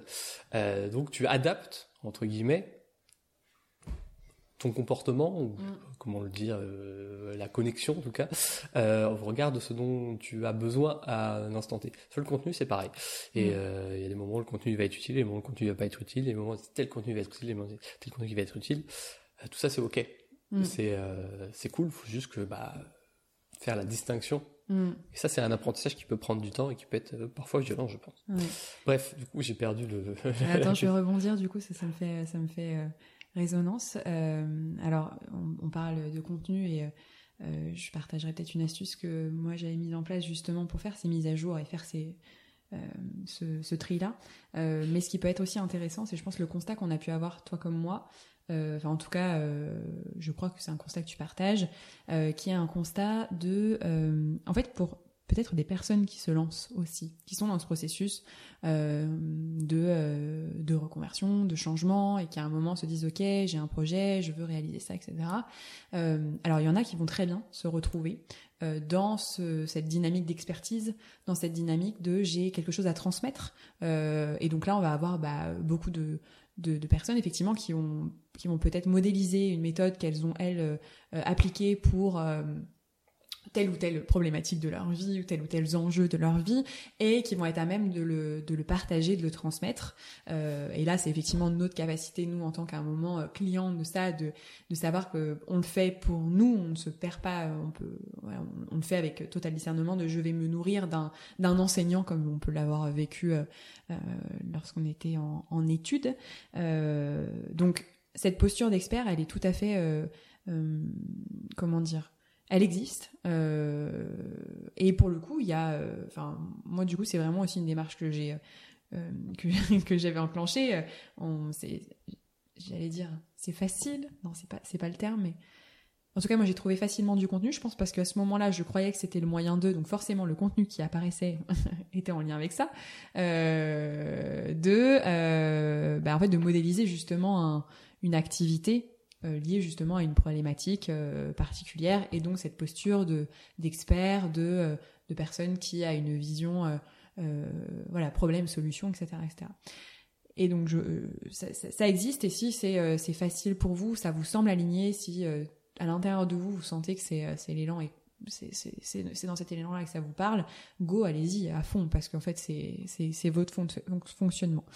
Euh, je pense que les personnes euh, à qui on peut s'adresser aujourd'hui, c'est des personnes qui euh, se retrouvent peut-être dans nos profils qui finalement ne sont pas capables de bloquer les possibilités, qui se retrouvent. Moi, je sais que le, Hmm. la- la- le cri du cœur que j'ai pu avoir, le, le cri de, de, de- je sais pas, je sais pas d'où c'était, mais c'était un cri intérieur en fin fin 2021, donc il y a un peu plus de, six mois. Pourtant, j'ai exploré les choses de façon euh, très différente tout au long de l'année, mais j'étais retournée dans euh, cette idée de, de, de business avec un peu voilà une solution, un programme, ce genre de choses.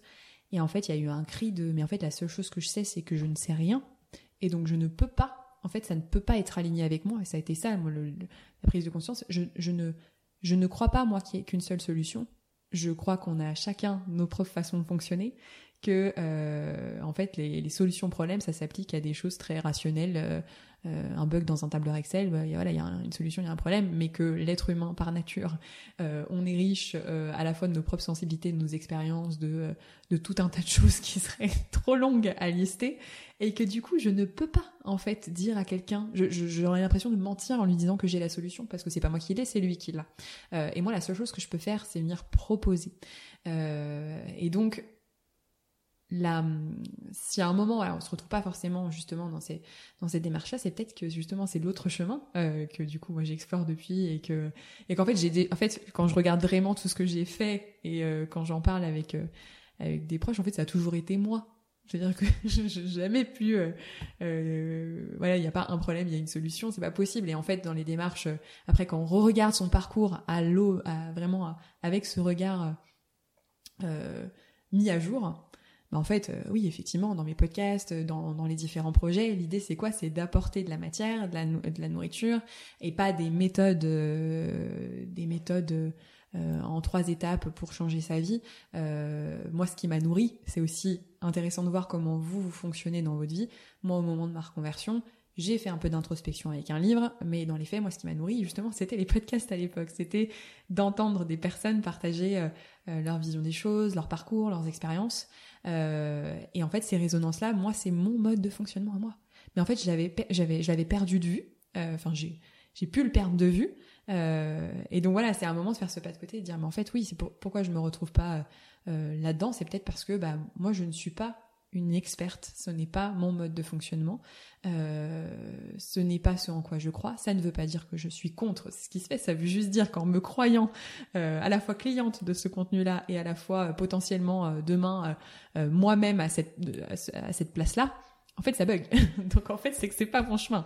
Et aujourd'hui c'est vrai que c'est moins euh, j'allais dire c'est moins évident, c'est certainement une croyance pourrie que j'ai et qui du coup euh, avec du nouveau contenu et d'ailleurs est en train de se mettre à jour, mais justement tout ce qui est autour de la du partage, de la créativité, euh, des projets de podcast comme celui-ci, euh, des, des, des expériences. Pour moi, il y a expérience, la résonance les uns avec les autres. C'est pour moi, c'est ça en fait qui a de la valeur pour moi. Il y a moins de modèles économiques évidents aujourd'hui. C'est peut-être un biais, enfin, en tout cas le biais lié à tout ce que j'ai bouffé comme contenu avant qui me disait le contraire, qui, qui me parlait de d'autres modèles. Euh, mais c'est moins évident de trouver des modèles euh, a priori euh, liés à ça en fait, liés un peu à cette euh, cette vision globale, ok, il faut que tu aies un message clair, il faut que tu aies une problématique à résoudre, que tu aies un message clair, que tu puisses résumer ton... en fait, moi, si je fais ça, je meurs, c'est pas possible. Moi, c'est pas comme ça que je fonctionne. Donc, du coup, ça suppose, voilà, de recréer aussi un fonctionnement qui est et notamment économique qui est différent. Aujourd'hui, en explorant plutôt cette, cette, cette nouvelle réalité et notamment tout ce qui est euh, le travail créatif, les artistes, le mode de fonctionnement artistique auquel je me suis ouverte il y a peu de temps. Bon bah voilà, je sais qu'il y a Patreon, qu'il y a des plateformes aujourd'hui de financement participatif qui permettent de soutenir ce type de projet, etc. Mais voilà, c'est un autre, euh, un, un, autre mode de pensée. J'ai souvent des réflexes encore de contenu d'avant qui me ramènent à un business model et qui me ramène à vouloir simplifier ma pensée, à vouloir euh, préciser, à vouloir être plus précise même dans le podcast. Et c'est d'ailleurs ce dont je, euh, je t'en parlais hier. Euh, je, te, je te confiais ce, ce truc où par moment je me dis ok donc quel est mon public cible, quel est non, non, mais en fait, attends, Rosanne, reviens. Ce que tu as envie, c'est toi, c'est de te nourrir de possibilités. C'est ce qui t'a nourri à un moment. Tu sais que c'est ce que ça peut apporter. Même si on te dit qu'il faut des formats courts, et ben là, ça fait 1h11 qu'on enregistre, que tous mes épisodes font 1h15. Et alors, en fait, il y a quelques personnes, je cherche pas à, à voir euh, pourquoi pas. Mais c'est pas le but, c'est l'idée de créer euh, des choses qui me parlent et qui sont en alignement avec moi. Est-ce que euh, je te vois à qui c'est? Est-ce que c'est quelque chose qui, qui résonne sur cette, cette question de l'expertise? Ah, Tu vois mes paroles. Je m'attendais à une question en comment là, je suis un peu perturbé. comment réagis-tu à tout ça? Euh, Non, bah oui, mais je suis, oui, effectivement, j'ai but tes paroles, tu avais raison. Euh, oui, je suis euh, tout à fait en phase. En fait, je repensais à une réflexion que j'ai eue à, à, un moment dans ma vie sur le euh, sur ce que j'aime bien appeler le, le, bon sens et le sens commun. Mmh. Souvent, quand on va chercher du sens, on va chercher du sens dans un certain nombre de choses qui sont à l'extérieur de soi. Donc le contenu en fait partie, etc., etc. Et euh, donc ça c'est le sens commun. C'est le sens commun de euh, il faut aller un CDI, il faut, faut pas lâcher un CDI, c'est le sens commun de penser que ceci, mm. c'est le sens commun de penser que cela. Et souvent on est embolisé par ce sens commun et dans euh, la collection de contenu qu'il y a euh, sur internet aujourd'hui, il y a aussi beaucoup de sens commun. Et, et pour moi l'enjeu de l'individu aujourd'hui, enfin d'une personne quelle qu'elle soit, c'est de réveiller le bon sens qui sommeille en lui. Mmh. C'est ça qui est important. J'aime beaucoup cette vision. Parce qu'il y a quelque chose de, de spontané, de naturel, et en fait, je suis à peu près convaincu qu'on sait ce qui est bon pour nous. C'est juste que euh, on est dans un, un espace collectif, on pourrait appeler la société, mais euh, Viens, on fait des généralités. Ouais, Voilà. J'aime bien. euh, qui euh, nous impose des, des barrières, et on essaye de naviguer par rapport à ça. Et euh, dans le champ des relations interpersonnelles qu'on peut avoir avec diverses façons, on essaye de pas trop brusquer un certain nombre de personnes. Mm. Donc on essaye de, de recomposer des choses par rapport à, à, à- à toutes ces informations. Mais l'enjeu principal, c'est comment réveiller le bon sens pour soi. Et, euh, et moi, j'ai longtemps, dans cette perspective-là, été un défenseur du contenu, justement. Parce que euh, bah, je pensais qu'il fallait euh, éveiller les consciences. Éduquer. Est-ce que ça, c'est, alors c'est un terme, je, je, Éduquer, je, ça me je, va, oui. je- je rebondis euh, dessus. Ça en fait euh, partie, ça fait le partie du contenu processus. éducatif, ça fait partie des piliers des contenus, euh, des, du type de contenu qu'on apprend. éduquer euh, la cible, etc. Et- exact- exactement, mais euh, ça en fait partie. Euh, mais même, enfin, même dans certains contenus qui ont vocation à influencer, entre guillemets, Mm. euh, sans les, les connotations péjoratives qu'on pourrait mettre derrière ce mot-là, euh, il y a des choses très positives aussi qui Mm. peuvent avoir lieu, li- enfin, euh, avoir lieu. Et bref, un ensemble de choses. Pour moi, il faut, euh, il faut essayer de tout, tout, tout, tout voir dans, dans, dans son ensemble, même si c'est pas forcément simple. Euh, et ça, je crois que c'est important et il faut le, le garder. Ça contribue et ça participe au, au processus, mais il manque un truc. Enfin, pour moi, c'est euh, inévitable. Il manque un truc parce que, en fait, quand tu es dans l'éducation, tu es constamment, enfin, dans l'éducation, la conviction, la, tout ce, tout ce qu'on veut, Persuasion. la persuasion, euh, le, le- le changement de paradigme intellectuel, quoi. C'est-à-dire que, hein, si on prend par exemple l'ex- l'exemple de l'écologie, pour avoir une conscience écologique, il faut déjà savoir qu'il y a un problème écologique. Tu sais pas qu'il y a un problème écologique, tu peux pas avoir de conscience Mm. écologique. Enfin, peux avoir des valeurs écologiques, mais tu peux Mm. pas te dire qu'il y a euh, un péril climatique ou, ou que sais-je d'autre. Donc ça, c'est l'importance du contenu, c'est de pointer du doigt le problème.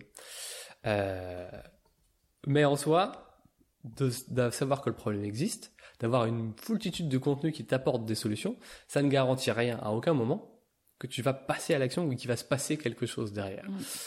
Et moi, ça a toujours été ma, mon, ma réflexion d'un point de vue politique, parce que j'ai fait de la politique, mais même d'un point de vue de transformation individuelle. C'est-à-dire, comment tu passes de la prise de conscience à l'action et comment cette action, elle est euh, juste, quoi. Et elle est pas, elle se fait pas au détriment des autres, et, etc., etc.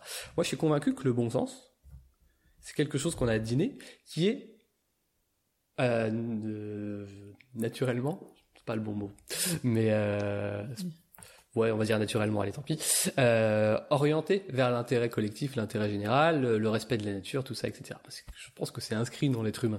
Après, on peut, on pourrait débattre de ça, ça serait passionnant, mais euh, moi, c'est mon postulat de base. Et donc, c'est comment est-ce que tu réveilles ça? Et comment tu passes de cette prise de conscience à quelque chose qui va se passer derrière? Et, euh, et en fait, le problème qu'on a aussi, que moi j'ai pas mal observé, c'est qu'on va chercher des trucs beaucoup trop compliqués, des théories beaucoup trop complexes, des machins, des bidules, des trucs. Et au bout d'un moment, les gens, ils s'y intéressent plus parce que ça devient trop complexe. Et enfin, trop hors Mm. sol par rapport à ce qu'ils vivent et ce Mm. qu'ils expérimentent. Et donc, il y a une forme de décalage et ça marche pas. En revanche, quand t'emmènes les gens à euh, remettre en cause tout ce qui les empêche Mm. d'être eux-mêmes, Ouais. bah là, il se passe des choses intéressantes. Et c'est euh, bon, le contenu peut le faire, mais c'est euh, ce qui manque dans le contenu, c'est ça, c'est ce côté un peu euh, retour à soi avant tout. Mm. Et en fait, il suffit pas de dire, euh, de lire un article, ferme les yeux, écoute ce qui se passe, machin, blablabla, pour que les gens le fassent. Il y a un Mm. truc qui va, qui, qui manque là-dedans. Mm. Et, et, et ouais, c'est dans le retour à soi, dans le retour aux émotions, dans le retour à, à qui l'on est vraiment, que le sens, le bon sens, le sens réel des choses parvient euh, à s'émerger. Mm. Et euh, euh, voilà, je sais pas trop pourquoi je me suis lancé là-dessus Je maintenant. sais plus, mais t'es à fond. Mais, euh, mais je crois que c'est ça, ouais. Enfin, Sens bon, commun, bon moi, sens. c'est là où j'en suis aujourd'hui, c'est-à-dire dans toutes mes réflexions, c'est euh, Revenir au simple, en fait. euh, et ouais, revenir à l'essence des choses. À ce qu'on sait. Moi, j'ai un euh, côté minimaliste, donc ça me parle forcément beaucoup, mais Ouais. euh, À ce qu'on sait déjà et ouais, c'est ça. Faire confiance à.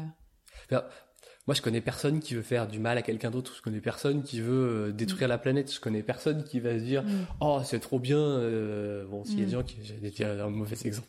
J'allais dire, je connais personne qui veut être millionnaire. Si, je connais des gens qui veulent être millionnaires. Mais en vrai, c'est pas mal d'être millionnaire. en vrai, je connais personne qui euh, veut absolument être riche si tu lui garantis qu'il a un revenu qui lui permet de vivre décemment.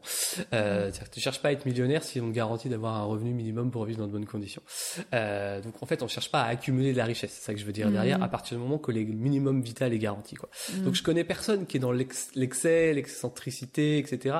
Et je crois fondamentalement que ça n'existe pas Euh, et que c'est euh, la société qui construit ça parce que elle organise des inégalités, elle organise des choses. Bref, je vais pas rentrer Mm. dans le débat complexe, mais euh, mais puisque spontanément on n'est pas codé comme ça, c'est des choses, des faits sociaux qui créent ça. Comment est-ce qu'on déconstruit ça? Mm. Donc bon, il y a l'action euh, structurelle, politique, mais sans aller jusque là. Il y a déjà tout ce qu'on peut faire pour soi. Et, euh, et en fait, le champ des possibles, tu le disais très bien tout à l'heure, c'est qu'il est juste ouf Mm. et, euh, et dingue avant même de rentrer dans, dans l'action collective. Et l'action collective, elle s'organise après d'elle-même de façon spontanée. Mm. Parce que c'est dans notre nature. Bah oui, Mm. c'est qu'en fait, on peut rien faire tout seul. Donc à un moment, on va juste se rendre compte ça. que, On a besoin des bah en fait, j'ai besoin d'être entouré, quoi. Et moi, c'est un truc qui, est, par ailleurs, sur les indépendants, qui m'a toujours euh, interpellé. C'est que moi, quand j'ai commencé à, à dire que j'allais être indépendant, euh, je voyais beaucoup de gens qui expliquaient que l'indépendantisme, enfin, n'importe quoi, l'indépendance, l'indépendance, euh, c'était euh, une forme de euh, sacralisation de l'individu, de l'individualisation, de l'individualisme. Ah oui. Et en fait, moi, je pensais pas du tout. En fait, je me disais, bon, en fait, je connais pas un seul freelance aujourd'hui ou un seul indépendant qui dit qu'il va y arriver tout seul. hein. Ouais. Et justement, il n'y a pas mieux que les freelances qui, Ouais. en passant par eux-mêmes et leur indépendance et leur individualité, qui est différente de l'individualisme, Mm. ont recomposé une action collective et ont recomposé une conscientisation d'un certain nombre de choses. Et en fait, il y a un mouvement philosophique qui est pas écrit, qui est pas rédigé, mais qui est extrêmement marqué Mm. chez euh, les indépendants aujourd'hui. Il y a plein de, il y a une forme de, euh, de vivacité intellectuelle qui est passionnante sur le freelancing, sur euh, la transformation écologique, sur Mm. le faire ensemble. euh, Et puis en Ouais. plus, quand tu embrasses ce monde-là, tu te poses après tout un tas de questions sur euh, la protection sociale, etc., etc., parce que tu, y a des choses qui sont réelles dans le monde dans lequel on vit. Euh, bref, peu importe. Et en fait, plus on revient à l'individualité, Mm. plus on reconstruit du collectif. Ouais. Et ça, c'est pour moi quelque chose euh, d'hyper, euh, d'hyper, euh, d'hyper intéressant. Euh, Il y avait une citation de Jean Jaurès. Euh, je, suis désolé, je suis un peu mon euh, politiste. ton, Euh, Jaurès, il avait dit un truc que j'ai ton citation- politiste indépendantiste.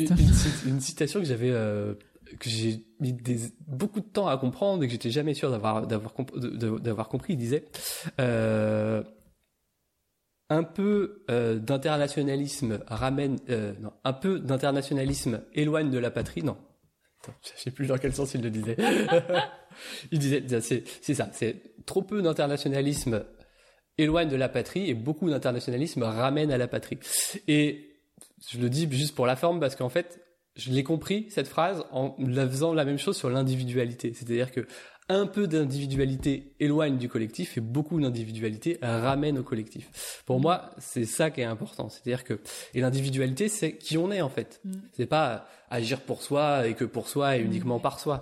C'est savoir qui on est au sein du collectif. Et Mm. peut-être qu'aujourd'hui, on a dans les réseaux sociaux, la société dans laquelle on vit, etc., une forme d'effacement de l'individualité.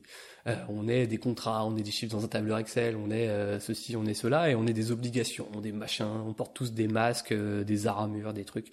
On n'est pas nous-mêmes, quoi. Mm. Il n'y a plus d'individualité. On est euh, quelque chose de diffus. Et euh, peut-être qu'on a besoin aujourd'hui de revenir à l'individualité. Et ce qui fait notre individualité, c'est euh, nos émotions, notre façon de réagir par rapport à, à un certain nombre de choses. C'est pas euh, c'est nos pensées, mais c'est nos pensées une fois qu'elles ont été épurées d'un Mm. certain nombre de mécanismes. Ouais. Et euh, Le fonctionnement naturel. Ouais, c'est ça. Mm. Et, euh, et ça, c'est plus difficile. Et le contenu, qui peut être un levier, euh, pour revenir au sujet de base de cette, de cette longue intervention, peut être une source d'émancipation, bien évidemment, et d'éveil et de, Ouais. de choses, mais peut être aussi une source d'enfermement Ouais. Par rapport à toutes ces choses-là. Mm.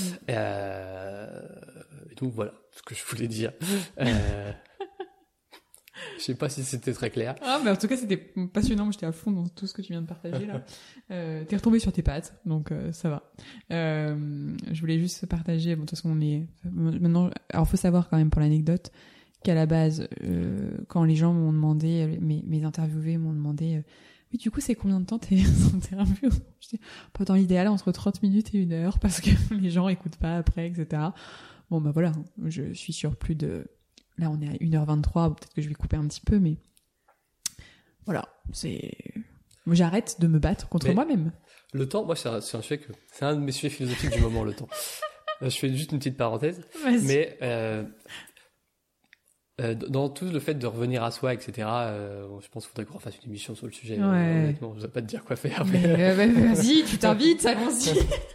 On se revoit euh, dans un mois, non C'est pas ça Tu viens, on réenregistre. Euh, même pas, je crois un peu moins que ça, mais j'en reviens, on réenregistre. Euh, il y a la notion de plaisir pour moi. La notion de plaisir, c'est vraiment pour moi un guide pour savoir ce qui est juste pour nous et ce qui est pas juste pour nous. Et quand il y a quand il y a pas de plaisir, ça, ça fait quoi un peu ce qu'on disait tout à l'heure? À quel moment tu sais que ça c'est plus bon pour toi, qu'il y a un truc qui qui, mm. qui coince? C'est quand il y a plus de plaisir ou qu'il y a pas de plaisir. Mm. Quand il y a pas de plaisir, déjà tu peux te dire c'est bizarre. Il y a un truc peut-être qu'il y a quelque chose qui n'est pas juste dans, dans ce mm. truc-là. Et ce que je note dans les euh, choses intéressantes pour euh, évaluer ce qui nous fait du bien, ce qui nous fait plaisir, etc., etc. C'est une forme de transformation du rapport au temps. Dès qu'on prend du plaisir à faire quelque chose, mm. mais alors euh, une heure, euh, moi j'ai l'impression que ça fait 20 minutes qu'on parle en vrai. 1h24. voilà ça. c'est ça, exactement. Et, dès que tu prends plaisir, en fait, le temps se se déforme totalement quoi.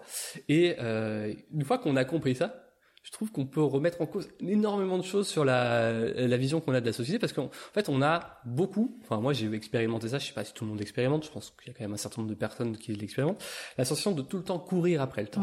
Tout le temps courir après le temps, tout le temps de se dire ah j'ai un rendez-vous dans une heure, du coup on mange super vite, etc., etc. Mais en vacances, paradoxalement, dès qu'on se met à manger, on peut manger pendant une heure et tout se passe bien, mm. on digère bien et, tout va bien. Et, euh, et etc., etc. Et parce qu'on manque de temps, on va... Euh, euh, euh T'as pas d'exemple? Si, mais je sais plus l'idée que je voulais dire. euh, à courir tout le temps après le temps, en fait, on finit par s'user. Mais dès qu'on prend du plaisir à faire ce que l'on fait, en fait, le temps passe plus du tout de la même façon. Et donc, on court plus après le temps. Au contraire, on trouve qu'on n'a pas assez de temps. C'est ce mm. qu'on est en train de se dire. putain, on n'a pas assez de temps dans notre podcast mm. pour faire. Euh, et en même temps, ce qui est très intéressant, parce que du coup, ça me fait réfléchir en même temps euh, à voix haute, et du coup, on s'autorise à, dépasser. Euh, mais à dépasser quoi? À dépasser un cadre que moi je me suis mise parce que c'est ce qu'on croit être. Enfin, c'est ce qu'on considère dans notre société être justement du contenu qui se consomme facilement, rapidement, etc., etc. Pour justement, euh, voilà, pour, pour, pour que le contenu puisse être, euh, c'est le principe des pubs dont on parlait à un moment, pour que le contenu puisse être cliqué, consommé et euh, et, et, et, bouffé, à peine digéré, qu'on en bouffe un autre, il faut qu'il soit court, percutant, etc., etc. Et en fait, c'est très intéressant parce que je, je, te rejoins tout à fait, j'ai cette même réflexion. Enfin, c'est c'est aussi toutes ces notions de flow, euh, de d'identifier dans euh, mm. nos vies, dans quels espaces en fait on voit pas le temps passer, ou euh, où on prend plaisir et surtout où on est dans l'instant. Là, moi, je suis dans l'instant vraiment. Il y a rien d'autre. Il y a pas ma liste de courses ou ma valise euh, qu'il faut que je fasse ou bon là du coup maintenant elle y est, mais mais tu vois, il y a pas ça. Il y a le moment de et du coup c'est intéressant aussi. Je sais pas dans quelle mesure ça me fera évoluer là-dessus, mais en fait, là, tu vois, je commençais à ressentir une forme de frustration. Alors même si je, là, je pense qu'on arrive aussi à, la fin de notre échange et que ça nous, ça peut être euh, stylé de faire perdurer ces moments de kiff en se disant plutôt que de faire, euh, voilà, un épisode de trois heures, de prendre le temps de se, de se revoir et de réenregistrer. Pour autant, euh, c'est quelque chose que j'ai pu ressentir dans mes précédents enregistrements et, et, même par le passé, ouais, par le passé via mes différents podcasts. Il y a un moment, je me dis, attention Rosanne c'est trop long mais par rapport à une norme. Mais euh, mais en fait euh, si je me contrains c'est mine de rien dans tu vois tout ce que tu as partagé j'ai trouvé ça génial. Le temps le temps long aussi euh, a du sens. Les, relations le euh, voilà, au départ, euh, toi comme moi, euh, bah voilà, même si on se connaît et qu'on partage un très bon moment, qu'il n'y a pas de souci, bon, bah il y a le temps de se mettre dans la conversation, de venir déplier sa pensée et tout. Et arrive à un moment où ça devient, j'allais dire, ouais, fluide, ou peut-être que ça part dans un sens, que justement il y a plus ces notions de repère, de contrôle, de qu'est-ce qu'on est en train de faire d'enregistrer un podcast et tout. Moi, c'est juste que j'ai le timing juste devant moi, donc forcément je le vois. Mais les choses se font aussi dans le temps long. et donc, c'est intéressant parce que j'observe vraiment ces, ce, ce mécanisme de, de pensée qui vient me, tu vois, me, me contraindre. C'est-à-dire que je t'écoutais, je trouvais ça génial ce que tu, euh, ce que tu partageais. Et pourtant, j'avais des pensées qui venaient me dire, euh, ouais, mais là, faut quand même, il va falloir quand même qu'on, qu'on, qu'on finisse, tu vois. Mm. Donc c'est très intéressant. Juste, je vis l'expérience. On en reparlera. Peut-être qu'on fera un podcast sur le temps. Mais euh, il y, a un- il y a une tendance à vivre l'urgence dans tout ce que l'on fait, alors que quand on prend plaisir à faire ce qu'on fait, il n'y a plus d'urgence. Enfin, Mm. Les choses se mettent, se font naturellement. Ouais. C'est, euh, je sais pas. euh, quand on prend pas plaisir à faire ce qu'on fait, on a envie de faire beaucoup de choses dans sa journée pour dire ah j'ai fait tout ça, j'ai coché Ouais. les cases, machin. Quand on prend plaisir à faire ce qu'on fait, on peut faire que deux choses dans sa journée, on a l'impression d'avoir fait une bonne journée quoi. Et euh, Je suis en train de faire ma propre. ça, me, ça me coach. ça me coach. Là, j'ai une bonne prise de conscience. Et, euh, et, et en fait, c'est la, c'est la, la, la liste de tâches qui nous laisse penser que Oui, c'est et pas puis bien. tout ce qu'on dit sur la façon de. C'est-à-dire que là, effectivement, pour moi, il y a de la valeur dans tout ce qu'on a partagé. En tout cas, moi, il y en a eu pour moi, donc euh, forcément, je pense qu'il y en a en résonance. Mais du coup, on, on t'explique que les gens n'ont pas le temps, euh, que les gens ne prennent pas le temps pour. Donc, si tu veux que ton costu soit consommé, tu dois euh, te contraindre euh, pour qu'il soit consommé, tu vois. Et donc, donc, comment faire euh, d'ailleurs un petit accrocheur, comment faire un truc du coup qui est percutant, etc., etc. Mais, mais, euh, je sais pas, on verra combien de personnes auront écouté l'épisode jusqu'à la fin. Ouais, non, mais c'est sûr. Ah, c'est peut-être que d'un point de vue, euh, du point de vue des gens et de la point de vue de la, de la consommation, c'est pas le plus pertinent aujourd'hui. Regarde des, des usages sur les réseaux, etc., etc. Mais c'est quoi l'enjeu? Soyez le changement que vous voulez voir dans le monde. Non, mais c'est pas, ça que je veux dire. L'enjeu, c'est qu'il y ait 1000 personnes qui écoutent ton podcast pour que tu gagnes euh, 0,005 centimes par euh, écoute, ou c'est qu'il y ait une personne qui écoute le podcast jusqu'au bout et qui se dise, putain, il y a quelque chose qui a changé dans ma vie. Mm. Euh, Enfin, j'ai pas l'arrogance de croire que j'ai cette, qu'on a cet effet-là, mais en tout cas que, que ça a de l'effet parce que tu as pris le temps de, d'évoquer un truc. Ouais. C'est, c'est ça. Moi, ça fait partie des tropismes qui me, m'ont Ouais. très longtemps énervé. C'est qu'on on a l'impression que faire du chiffre, si t'as pas le nombre de likes, si t'as pas le nombre de Ouais. machins, t'es un raté. Enfin, Mm. t'es pas un raté, mais, mais, euh, Ah, mais du coup, tu crois. t'es moins bon que les autres. Tu Mais vaut mieux avoir un like de qualité Ah, bah oui. Où t'enclenches des choses et les gens évoluent, voire même tu euh, lances une relation, une connexion, t'interagis avec les gens, que d'avoir 100 likes. Bah des oui. gens qui s'en foutent. Clair. Aujourd'hui, c'est facile d'avoir 100 likes. Tu paies un bot qui est hébergé en Asie ou en Russie et puis t'as 100 likes. Mm. Euh, t'as même des faux, comment- des faux commentaires sur LinkedIn maintenant. Mm. ouais, ouais. Non, mais c'est très vrai. Et, euh, et tu vois, c'est un truc, moi, ça fait partie des questions que je me suis posées et de me demander. et juste, et si les gens ils sont intéressés, Ouais. bah, ils- et qu'ils n'ont pas le temps de regarder, d'écouter tout d'un coup, bah, ils font pause et ils reviennent le Mais c'est lendemain. ça, et puis c'est c'est- c'est avec Nous, ces gens-là que j'ai envie de On a connecter. vécu cette expérience ce midi. Bon, c'était pas sur un contenu du, du, du, du- d'une Oui. heure, un contenu de 15 minutes, mais on n'a pas eu le temps de le regarder en entier. Bah, on y est revenu, c'est Bah, tout. c'est exactement parce qu'on avait envie, effectivement, de connecter avec, euh, avec la personne en question. Et effectivement, et euh, moi, ça a été vraiment un- un- une question que je me suis posée récemment de euh, qu'est-ce qu'est-ce que je veux vraiment, en fait? Parce que finalement, je croyais vouloir. Enfin, je sais pas que je croyais, c'est que je m'étais. Comme je m'étais pas posé la question, bah, en fait, on finit par effectivement être dans cette course au au like, au truc, enfin, et même pas, je, pense que j'ai pas fonctionné comme ça, mais j'avais pas remis de la conscience sur, non mais en fait, Rosanne, ta démarche c'est quoi? C'est que euh, ça vienne, ça puisse venir éclairer une seule personne, mais une seule personne que ça vient éclairer pour des raisons qui nous dépassent, parce que on n'a même pas l'intention d'éclairer qui que ce soit. C'est ce qui résonnera avec une personne à l'instant T résonnera pour telle raison et ça ne nous appartient pas. Oui, C'est oui. ça aussi, c'est-à-dire que même quand on produit du contenu, c'est l'idée de se dire, moi je fais une proposition, pour moi je, je viens servir euh, euh, voilà, de la nourriture à, à la personne qui vient, euh, qui vient le prendre, mais le résultat de ce que ça va produire chez elle, je n'ai pas le contrôle là-dessus. Et ça, enfin, c'est et tant mieux en fait, parce que c'est ça qui est super riche, c'est que Ah combien de fois dans des échanges, moi je suis persuadée que ce truc-là que j'ai dit, c'était ça qui a tout changé. La personne à la fin, elle, elle me retient encore, ah oui, quand tu m'as dit ça, et je me souvenais même pas que j'avais dit ça en fait. Donc voilà, c'est du coup, euh, je pense, euh, euh, très intéressant et je vais continuer de l'explorer. Mais oui, de vraiment se, se redemander qu'est-ce qui est important pour moi et comment moi je consomme les choses aussi. Moi, j'aime les conversations en temps long, j'aime les conversations bordéliques, même si elles ne le sont pas dans les faits, mais les conversations qui, qui sont des vraies conversations. Et, euh, et du coup, ouais, merci de m'avoir amené à, de m'avoir ramené à ça. Du coup, on va quand même terminer, Arnaud. Je peux dire un dernier truc Comment? Vas-y, vas-y. En fait, on perd jamais de secondes. C'est ça que je veux dire. C'est un peu déstructuré dans, dans ma tête. J'ai pas, c'est pas, je suis pas encore, j'ai pas tout bien digéré pour reprendre ce que je disais au début sur le, le temps. On perd jamais de secondes. C'est-à-dire que Ouais. que le podcast il dure deux heures, qu'il dure dix minutes. En fait, on- les gens qui te disent qu'il faut que ça dure dix minutes, que ça dure que cinq minutes, ils pensent que en fait, au-delà, tu perds des secondes. C'est les gens, c'est, Ouais. ils vont avoir l'impression de perdre, quel- ils vont avoir le l'impression de perdre quelque chose. En fait, tu perds jamais de secondes. Les secondes, elles, elles s'en foutent de ta vie. Elles continuent de Ouais. défiler si elles défilent, quoi. Et, euh, et ce que tu fais de ta seconde, bah, en fait, euh, ça te regarde, quoi. Et, Mm. et en fait, euh, si tu décides à un moment, consciemment ou inconsciemment, juste parce que ça te fait plaisir de consacrer euh, ces secondes-là à écouter un épisode de podcast qui dure euh, Là, on est sympa, nous on fait une heure et demie, mais il y a des émissions euh, à la con à la télé qui durent 24 heures. hein. On devrait essayer un podcast de 24 heures. Ah ouais, moi je serais capable. Hein, Un live euh, pour voir ce que ça Ah, mais donne. moi, ça, Euh, ouais. je suis faite pour ça. Moi, le, le temps long, les, les, les longs écrits et tout, enfin, tout raccourcir, c'est. Eh ben, en tout cas, consacrer deux heures à écouter un podcast ou n'importe quel contenu, regarder un film, c'est pas du temps de perdu. C'est pas une activité futile. C'est quelque chose qui te nourrit pour X raisons, même parfois sur des choses Mm. qui sont complètement euh, irréelles. De la même façon, ne rien faire, on en revenait à ce que je disais Mm. tout à l'heure, c'est pas du temps de perdu. C'est euh, tu te nourris de quelque chose et il y a quelque chose qui se qui se transforme. Donc toutes les notions de durée, toutes ces réflexions là, pour moi, ça n'a pas de sens parce que c'est relatif. Mm. C'est-à-dire que une heure pour quelqu'un qui se fait chier en écoutant le podcast, c'est insupportable. Et c'est sûr qu'il va se barrer au bout de cinq minutes. Et, euh, grand bien lui fasse. Mm.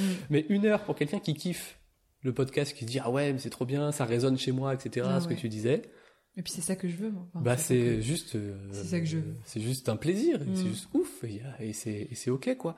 Yes. Et puis euh, et puis voilà quoi. Donc en fait l'idée même, je crois moi, je vais le dire comme ça et je vais arrêter là-dessus, euh, de perdre du temps, quelle que soit la façon dont on la- l'aborde, pour moi n'existe pas. En quoi qu'il se passe, on gagne quelque chose dans les dans les secondes qui passent, qui s'enchaînent de, de- dans dans la vie. Et la question c'est euh, qu'est-ce qu'on veut gagner dans ces dans ces secondes là Yes. et c'est tout. Et ne laissons pas les algorithmes de YouTube et de je ne sais qui d'autre nous dire la durée d'un podcast. Exactement.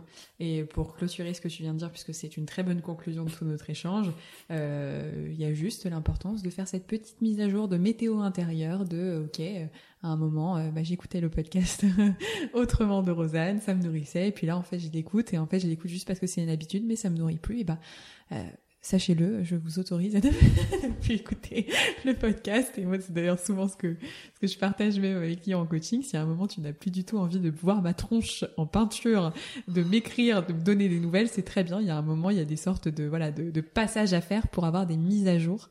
Et en termes d'identité aussi. Tu parlais d'archétypes. euh, Enfin, je t'ai posé une question euh, super stylée au début euh, au niveau de tes différents archétypes d'Arnaud. Et je dis, j'allais, j'avais partagé le fait que j'allais partager la, petite astuce moi que j'ai dans ces moments de, de mise à jour où j'ai un petit peu du mal à me à, faire la part des choses entre ce qui me nourrissait et ce qui me nourrit plus, c'est en fait justement de revenir à ok la mise à jour de Rosanne là en juin 2022. Euh, cette Rosanne là en fait, elle s'est nourrie de ça parce que la version précédente avait besoin de ça pour passer un cap. Maintenant qu'elle l'a- passé, si je ne ressens plus de plaisir en le lisant, c'est que ça ne m'apporte plus parce que il y a eu un passage et aujourd'hui cette nouvelle Rosanne, et ben qu'est-ce qu'elle quel est le, prochain pas, pas non plus le prochain objectif, la prochaine étape de développement, etc. Juste, quel est du coup, maintenant qu'elle a, qu'elle a atteint ce palier-là grâce à ce contenu qui la nourrit, qu'est-ce qu'elle a envie d'aller explorer d'autres pour continuer de bah, d'avancer vers une nouvelle mise à jour euh, qui n'est pas une quête de croissance, mais juste en fait, euh, bah, simplement nous en mouvement avec le temps dans nos vies, quoi. Euh, vas-y, je- je... te laisse terminer le mot de la fin. Décidément, on va avoir mal le dernier terminer mot. ce podcast. Vas-y, vas-y. je voulais juste dire un truc sur ce que tu as dit. Et ouais, que si on n'a plus envie de te voir en peinture, on, on, te, on te vire de ta vie. faut aussi avoir tout mon amour. Oui, il faut aussi avoir con- confiance dans le processus et dans les, les hasards de la vie. C'est-à-dire que si, à un moment, ça doit revenir, bah ça reviendra. par euh, le conseil de machin, que un de tes potes que tu vas te croiser, dire ah j'ai écouté tel épisode du podcast de Rosanne, il est trop bien, dire ah ouais moi ça fait 10 épisodes que j'ai pas écouté, mais je vais réécouter, etc. De la même façon que qu'on consomme les séries télé quoi. Et du coup, si on regarde une série télé, un jour on se dit oh le premier épisode c'est de la merde, puis après tu vas en vacances chez copine à toi, dire oh Last Kingdom c'est trop bien.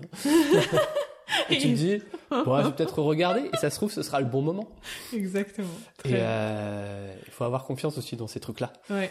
Bon, ces hasards qui sont peut-être des synchronicités, peu importe. Mm. Euh, Mais qu'on ressent. On en revient à notre boussole et à Voilà. ce qu'on En fait, on perd jamais rien. On perd pas des secondes, on perd Mm. pas des opportunités, on perd pas euh, Mm. des relations. On gagne toujours. Yes. On gagne toujours. Faut juste avoir confiance. Yes. Bah, merci beaucoup Arnaud, on va s'arrêter là.